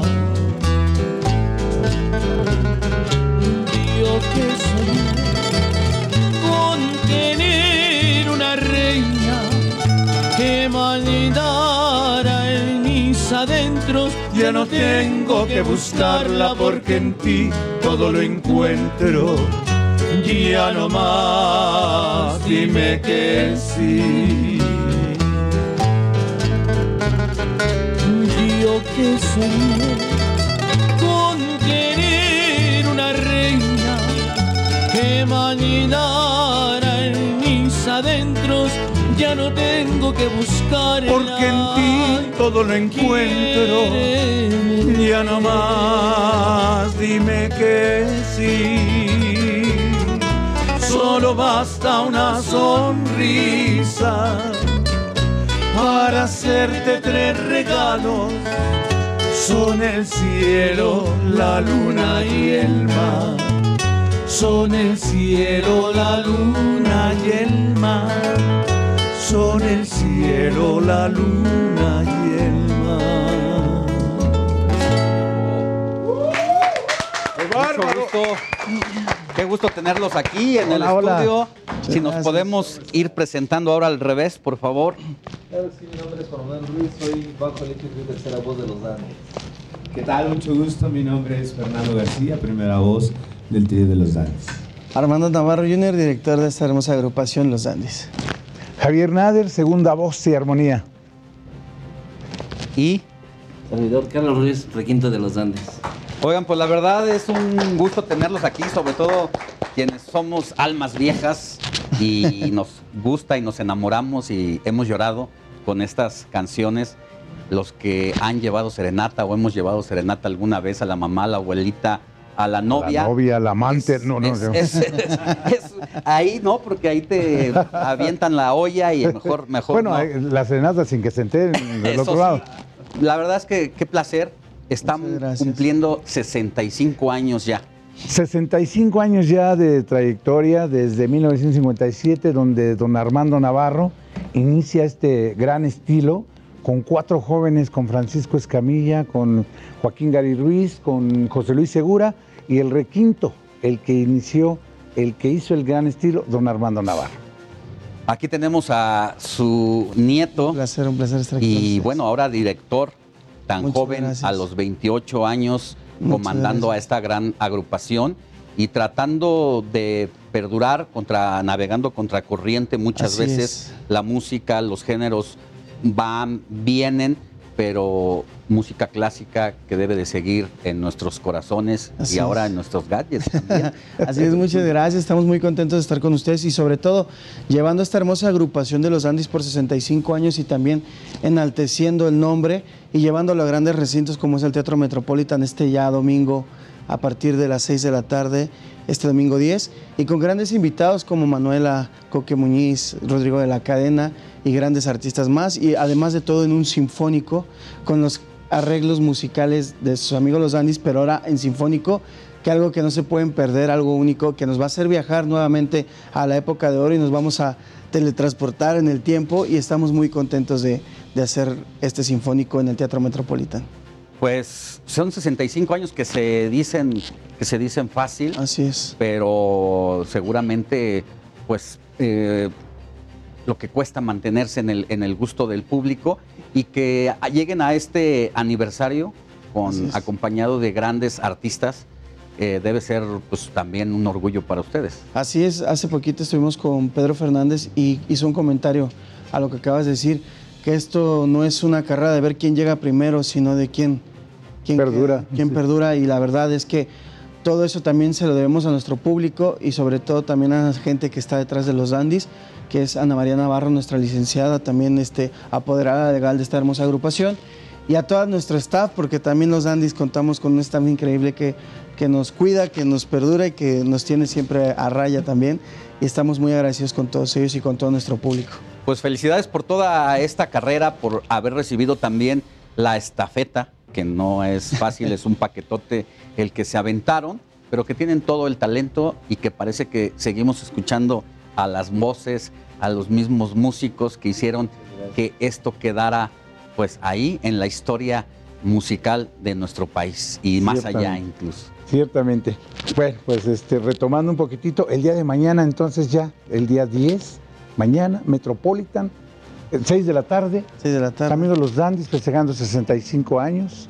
6 de la tarde en el Teatro Metropolitan, Metropolitan, mañana para festejar sus 65 años. Pero 65 ¿qué les parece que antes de que se vayan pues, nos regalen otra Claro, que están pidiendo aquí el- la audiencia, tanto por WhatsApp como la que está aquí mismo en el foro?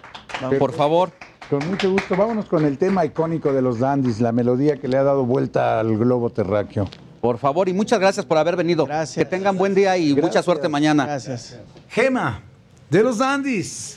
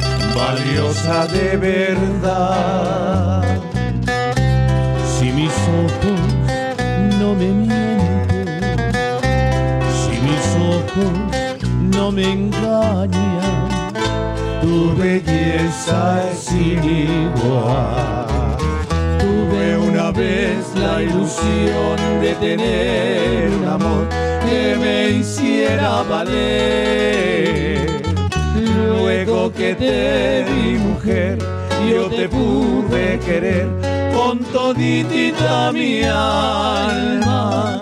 Eres la gema que Dios convirtiera en mujer para bien de mi vida. Por eso quise cantar y gritar que te quiero, mujer consentida.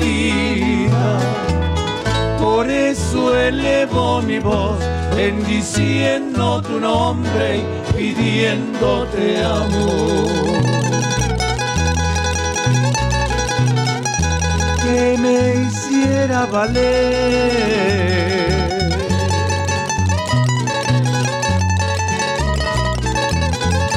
con toditita mi alma.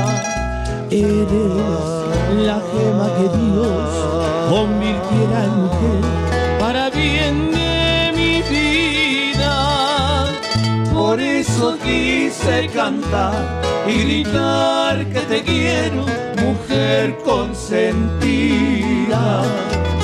Por eso elevo mi voz, bendiciendo tu nombre y pidiéndote amor.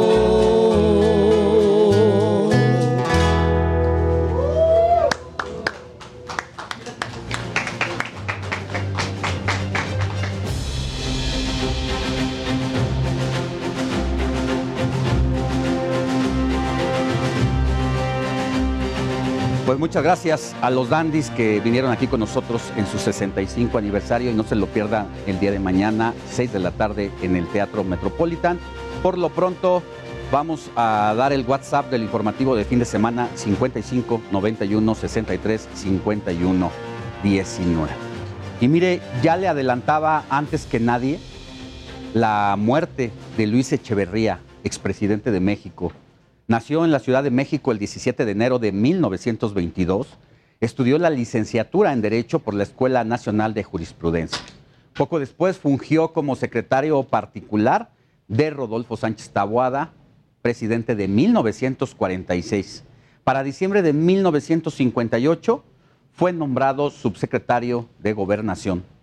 Su última aparición pública del expresidente ocurrió en abril de 2020, cuando acudió a Ciudad Universitaria para recibir la vacuna contra COVID-19.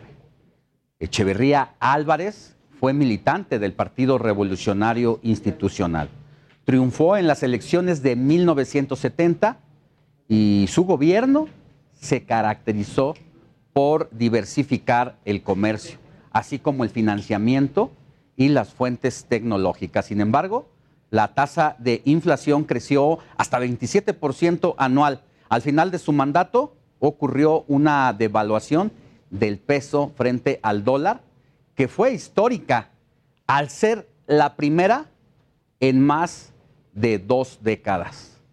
Pues ahí está Luis Echeverría, un personaje muy controvertido por todo lo que le tocó enfrentar, vivir y todo lo que ocurrió en un México convulso que contagiado por las revoluciones en otros sociales y de pensamiento en otros países del mundo, como la, la revolución en París, ¿no? de eh, que la gente pedía libertades, se sentía oprimida con derechos humanos pues eh, poco reconocidos, es que en México también ocurrió pues este movimiento de conciencias sociales y en ese sentido es que nos contactamos en este momento con Jacinto Rodríguez, periodista e investigador, experto en los asuntos de guerra sucia. Mi querido Jacinto, muy buenos días. ¿Cómo estás? Alejandro, muy buenos días. Qué gusto pues, platicar contigo. Este, sí, sí, sí, sí, confirmado. Hace un momento intercambié algunos mensajes, que eres el primero que te lo comento, con Benito Echeverría, con el hijo de, de del expresidente con quien, bueno, pues tengo por ahí la posibilidad de mantener comunicación. Y efectivamente sí me confirmaba que murió anoche, este su padre. Eh, todavía hace algunos días tuvimos algunas conversaciones por ahí, por una zona que le encanta andar a Benito, este, y hablábamos mucho de, sí, siempre el tema es su papá, ¿no? Siempre era su papá, este, digo, más por razones de interés periodístico, que porque él quisiera hablar, pero en general estuvimos muy enterados de, varias cosas.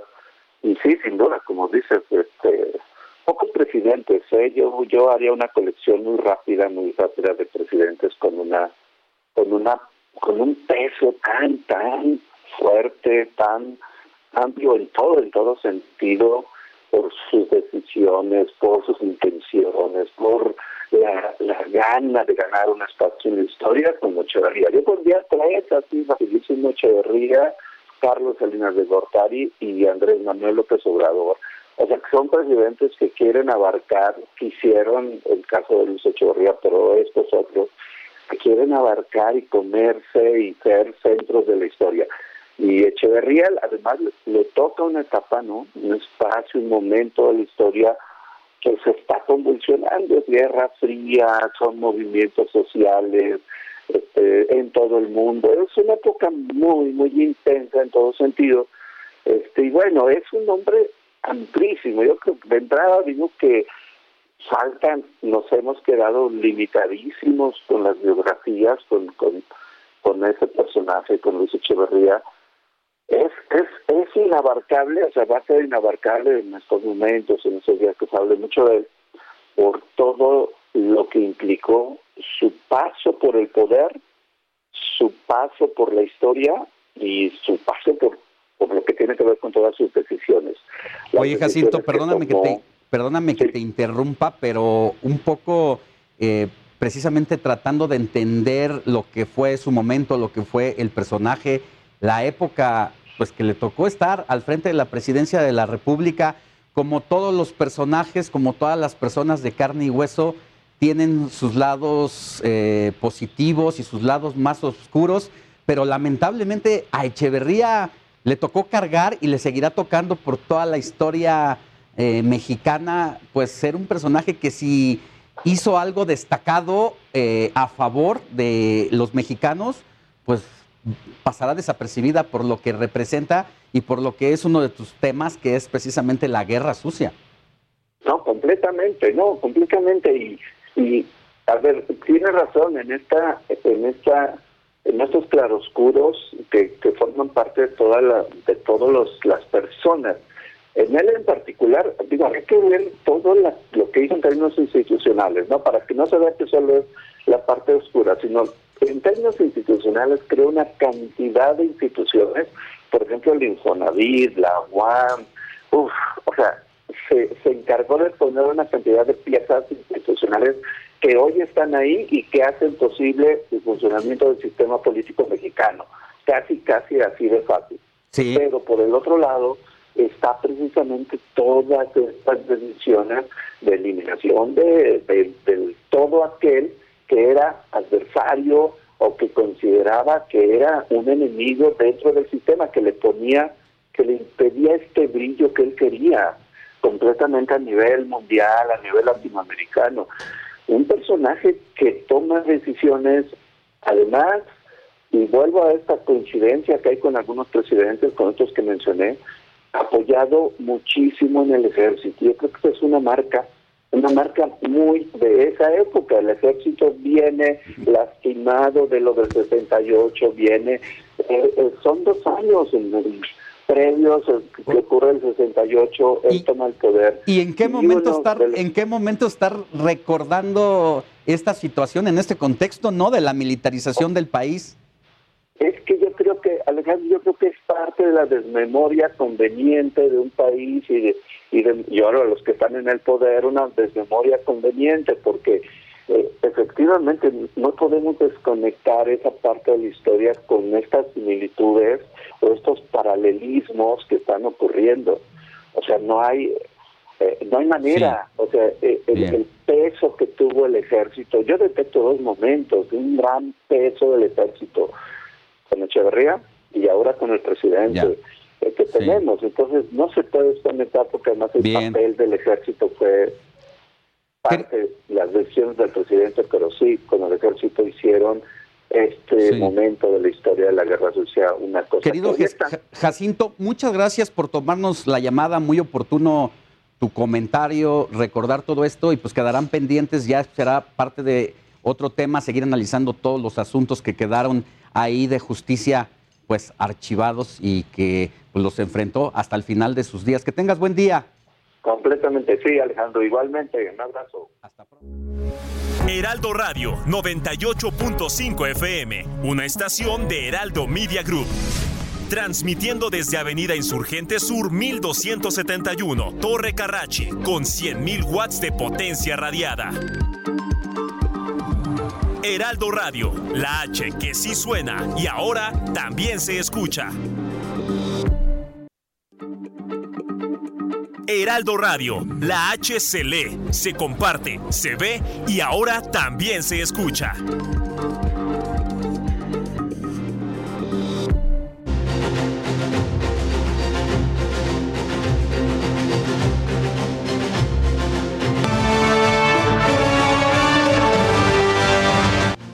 Mire, a pesar de que la pandemia presentó problemas financieros, el uso de criptomonedas y otros dineros digitales se posicionaron en el segmento de los bienes raíces. Quien nos tiene toda esta información es Luis Ramírez, conductor de Mundo Inmobiliario y eh, pues CEO de Vive de las Rentas. Mi querido Luis, muy buenos días.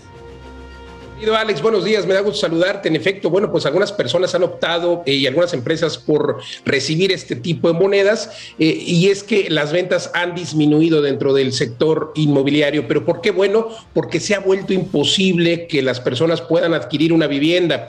¿Quién es la generación que está comprando? Déjame darte algunos datos primero. La generación que está ahora mismo comprando son los millennials. Se ha hablado mucho de los millennials, de nosotros los millennials, querido Alex, eh, los que no habían comprado casa porque se decía que que, bueno, los millennials no quieren atarse a estos créditos de 20 o 30 años. También se decía que los eh, millennials son nómadas y andan de aquí para allá eh, y otros son hogares unifamiliares. Esto es parcialmente cierto, si algunos no quieren casarse, pero la gran realidad es que hoy los millennials no pueden comprar una propiedad. Hay que recordar que el, lo que se destina para el pago de una propiedad es el 30% eh, de tus ingresos, querido Alex, y la media de lo que ganan los millennials es más o menos 10 mil pesos mensuales.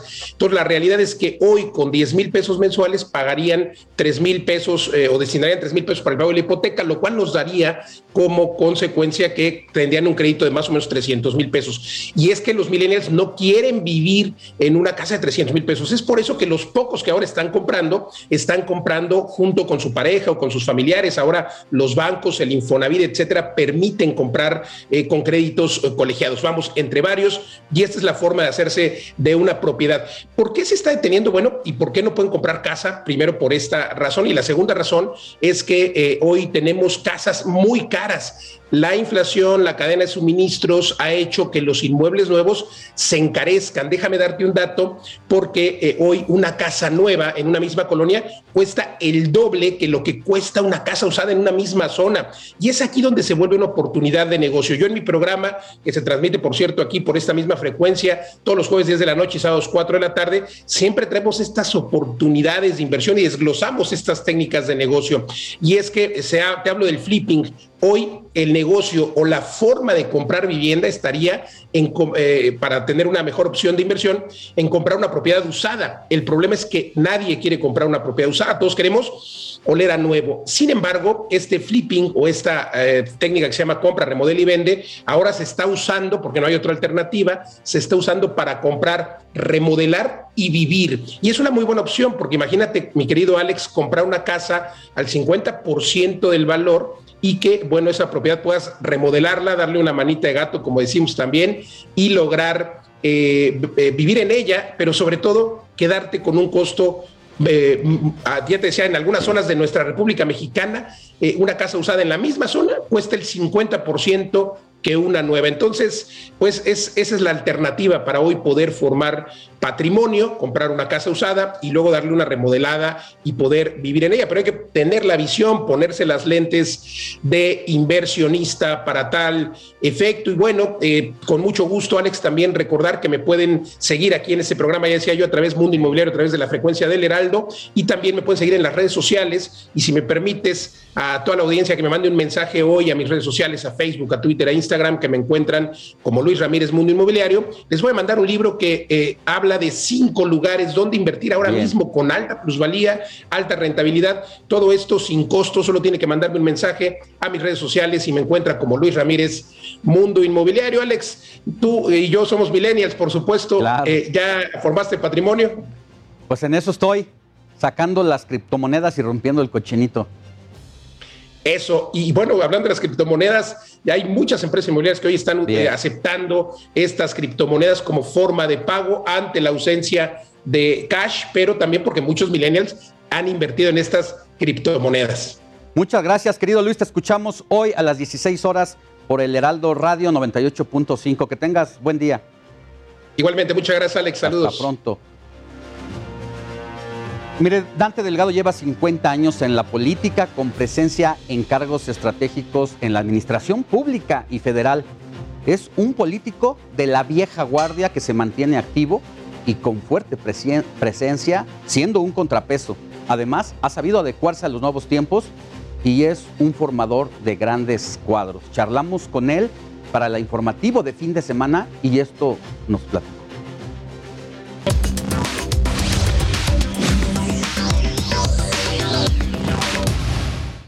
Estamos con Dante Delgado, coordinador nacional de Movimiento Ciudadano, aquí en sus oficinas.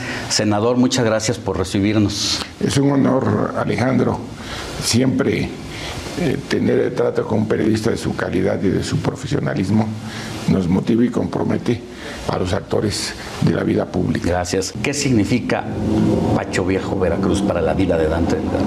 Bueno, un punto de inflexión porque pude no haber estado ahí a costa de haber claudicado en un proyecto. Estaba convencido de que ya era disfuncional el viejo sistema político mexicano que lamentablemente no termina de morir. Nosotros queríamos, con el Partido Popular Socialista, eh, irrumpir en el 97 estaba seguro que si lográbamos el 15% de la votación podíamos ganar la presidencia de la República en el 2000.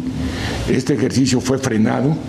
Recuerde usted que en el 97 es precisamente cuando gana el ingeniero Cárdenas, cuando se pierde por parte del PRI la mayoría en la Cámara de Diputados. Todo eso era advertible y, y lo frenaron. Pero eso no quiere decir que no hayamos continuado en la lucha en la que creemos y que, como usted me hacía la pregunta, nos permite estar hoy eh, de manera directa y actuantes.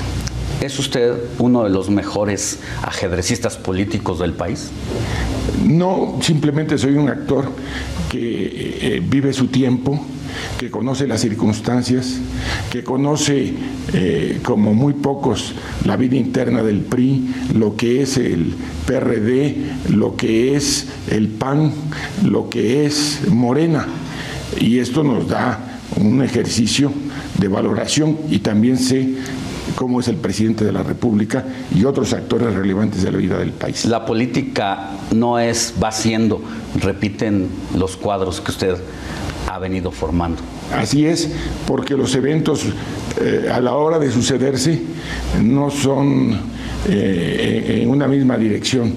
Eh, eventos y circunstancias modifican los comportamientos sociales y las acciones que deben de acotarlas o acometerlas. ¿De qué están hechos los líderes políticos en este momento, en este momento del sistema político? Bueno, por un lado vemos a personas que están anclados en el pasado y por otro, sobre todo los seguidores del presidente de la República a quienes les ha pedido lealtad a ciegas, no son palabras que ponga yo en su boca, son palabras que él ha expresado públicamente y advierto lamentablemente actitudes de claudicación y de eh, eh, perdón la expresión, pero suena fuerte, pero de servilismo y lambisconería en torno al presidente de la República, como se ha dado históricamente en este país, cuando al presidente no se le contradice y se le aplaude, aun cuando tenga ejercicios distorsionados de la realidad. Y ya fuera quienes no forman parte del no poder. Conocen, no conocen eh, los actuales dirigentes políticos no conocen a veces ni la vida interna de sus propios partidos, están actuando desde mi punto de vista de manera muy precipitada, muy superficial y en ese sentido eh, no creo que vayan a tener buenos resultados. ¿Gustó y se acomodaron a la cultura política del PRI de hace muchos años? Bueno, es que en México solamente hemos tenido hasta este momento la vieja cultura priista. ¿Por qué? Porque eh, cuando gana el PAN le encantó la cultura política priista, la presidencia imperial les encantó. Y posteriormente cuando se recupera eh, por Peña, pues, se restablece con condiciones muy dramáticas y ahora que está el presidente Andrés Manuel López Obrador le fascina, nada más que la suya es una cultura política anclada en el pasado con un diferencial. En este momento él no tiene recato alguno y antes había consideraciones y recatos. Usted es un político, un hombre formado en la cultura del PRI en su momento. ¿Qué dejó del PRI? Bueno, eh, el, PRI tenía una característica, porque durante muchos años no hubo oposición. Recordémosle a la gente que nos hace el favor de recibirnos en sus hogares que al PAN le costó 30 años desde su existencia. Se crea en el 37 y es hasta el 67 cuando ganan las dos primeras capitales de estados, Hermosilla y Mérida. Posteriormente es una lucha de muchos años también para que en el 89 se gane la primera gubernatura. ¿Qué quiere decir esto? Que las formas de operación del PRI fueron las que marcaron un largo periodo que se interrumpió solamente en dos ocasiones. En el 40 con Andreu Almazán, que confrontó a Camacho, y en el 52 con Enríquez Guzmán, que confronta a Ruiz Cortines.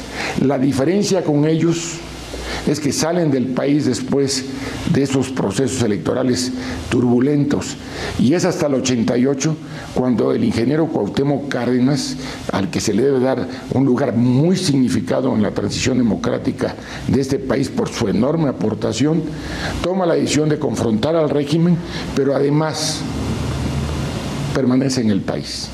Y esto le da un verdadero cambio sustantivo a lo que habían sido eh, las, la correlación de fuerzas al interior de México. ¿Qué representa el nombre de Gutiérrez Barrios para eh, la vida de Dante Delgado? Bueno, es un hombre eh, con una clara visión de futuro. Él tuvo contacto con todos los grupos de asilados en toda América Latina. El propio Fidel Castro le reconoce eh, su valía y justifica la participación de Gutiérrez Barrios en el eh, ejercicio del proceso revolucionario de Cuba.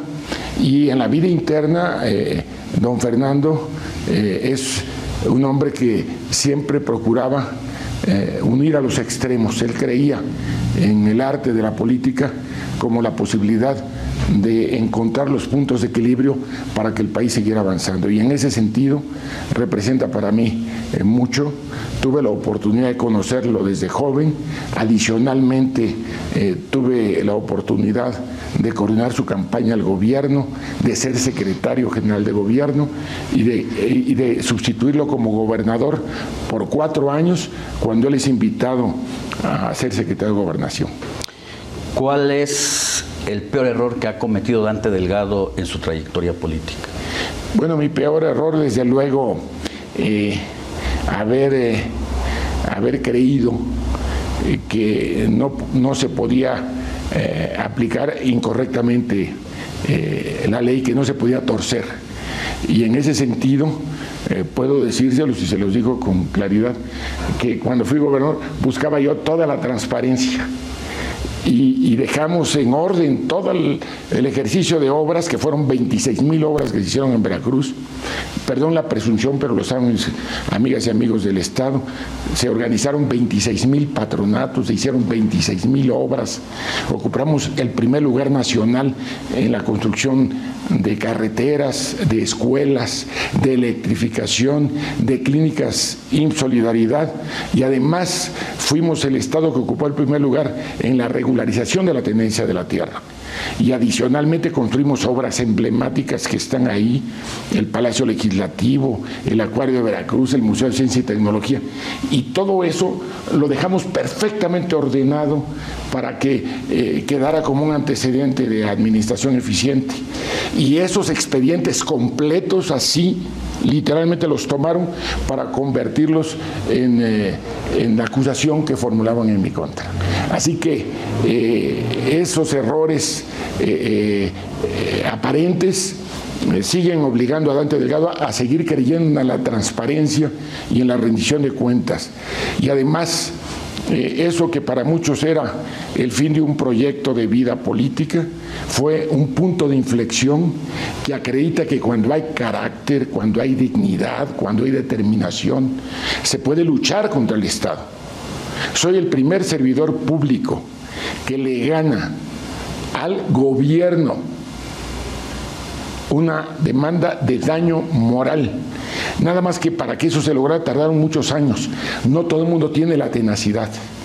No todo el mundo tiene el temple, el carácter, el carácter y la determinación de hacerlo.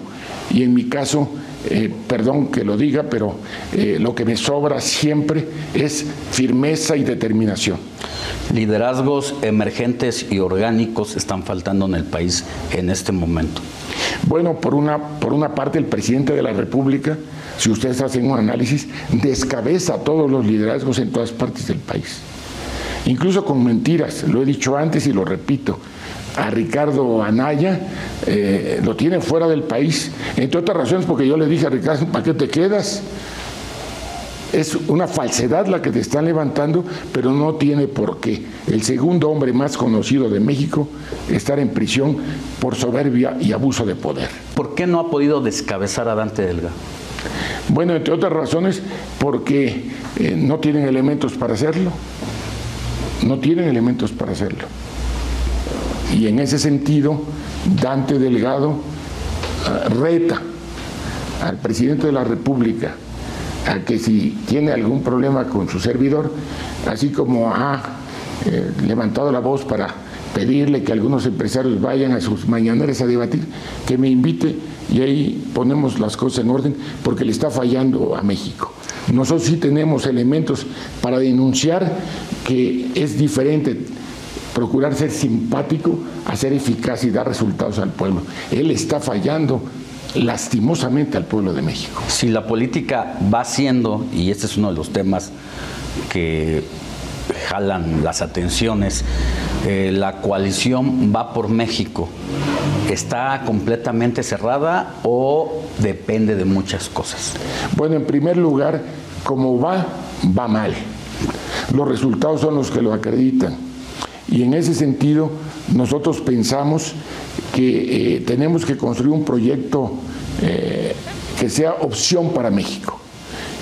Y, y, Movimiento Ciudadano levanta la voz para decir que hay una opción para México, que es precisamente la organización de jóvenes, de mujeres, de nuevos actores y un realineamiento de las fuerzas de la sociedad en todas las regiones del país. Y esto es posible hacerlo porque ya hay garantes. Nosotros vamos a, realinear fuerzas que ya están y que tienen la fuerza moral para convocar frente a una, entre comillas, inexistente oposición, porque así lo dicen los medios, hay que construir una nueva oposición, pero esa nueva oposición va a permitir acreditar que es posible darle salida y rumbo a un proyecto de profunda transformación para México por ahorita como están las cosas en los demás partidos, con Alito, con Marco, con Jesús, ni a la esquina. No, yo les recomiendo a ellos que se pongan a trabajar.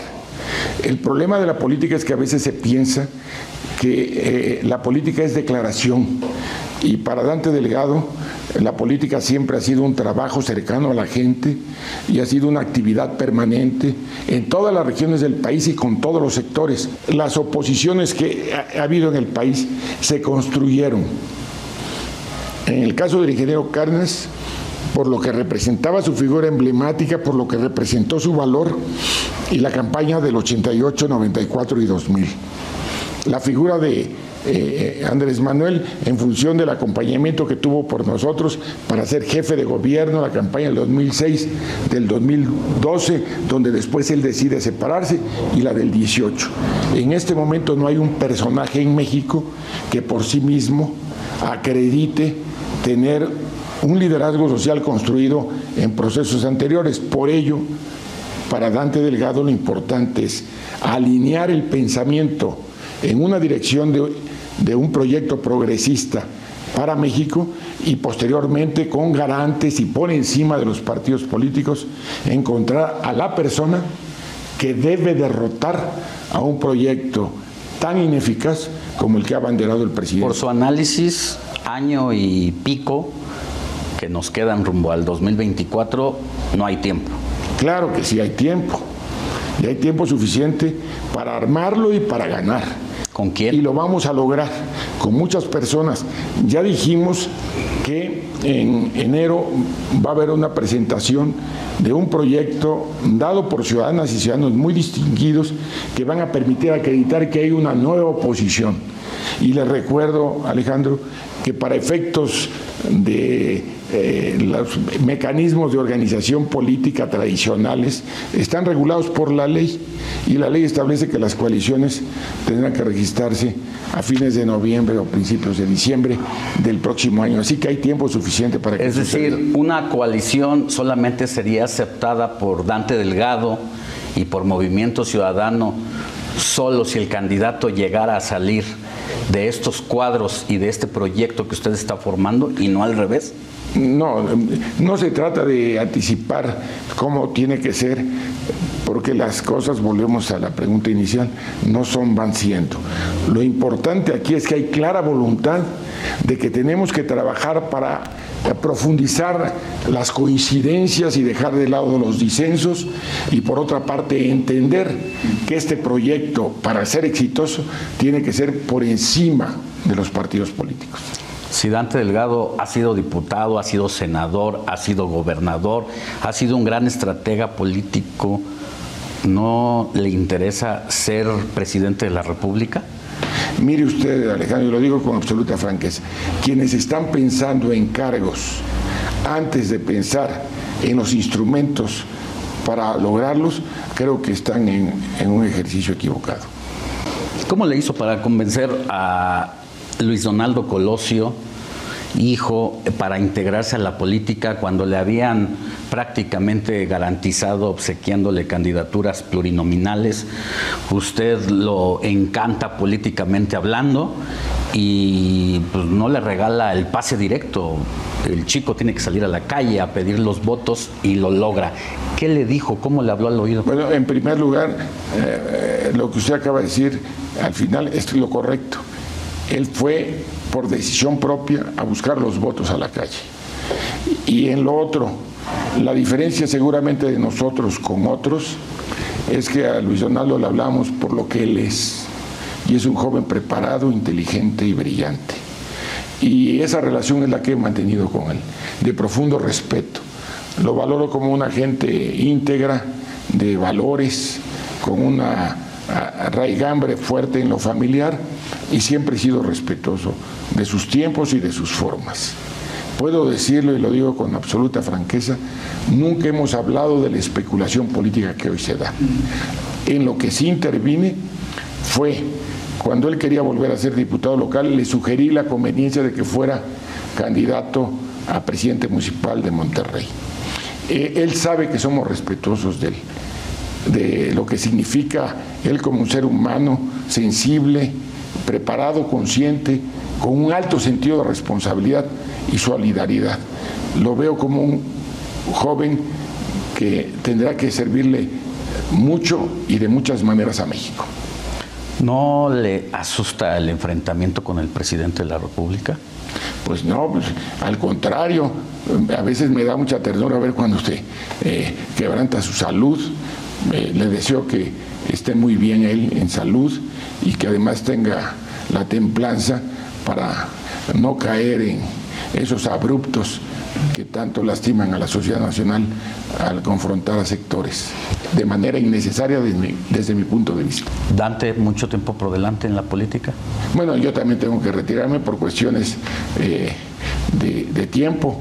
Le digo de broma a los jóvenes, métanle fuerte porque ustedes llevan el primer cuarto del tanque. En mi caso, ya el tanque de gasolina va en el último cuarto. Muchas gracias, Dante Delgado, por recibirnos. Alejandro, a sus órdenes. Un saludo muy respetuoso a su amplio auditorio.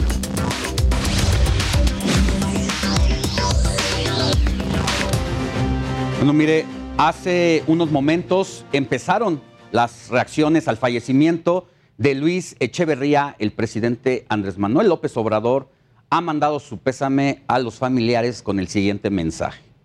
En nombre del gobierno de México, envío un respetuoso pésame a los familiares y amigos del licenciado Luis Echeverría Álvarez, presidente de México durante el sexenio de 1970 a 1976.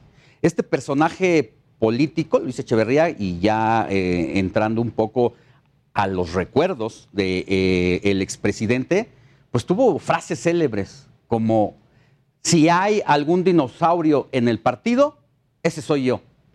O otra frase que se le recuerda es, ni nos perjudica ni nos beneficia, sino todo lo contrario, lo cual le valió grandes críticas.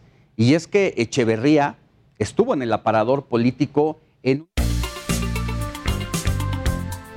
Heraldo Media Group presentó Alejandro Sánchez y el informativo Heraldo fin de semana la información y el entretenimiento que usted necesita para estar enterado también en su descanso. Por el Heraldo Radio, con la H que sí suena y ahora también se escucha.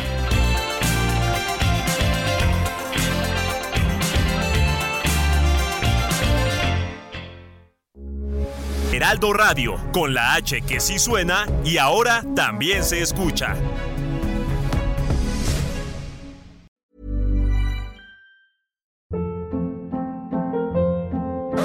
Hold up. What was that? Boring. No flavor. That was as bad as those leftovers you ate all week. Kiki Palmer here, and it's time to say hello to something fresh and guilt-free. Hello Fresh. Jazz up dinner with pecan-crusted chicken or garlic butter shrimp scampi. Now that's music to my mouth. Hello Fresh. Let's get this dinner party started. Discover all the delicious possibilities at hellofresh.com.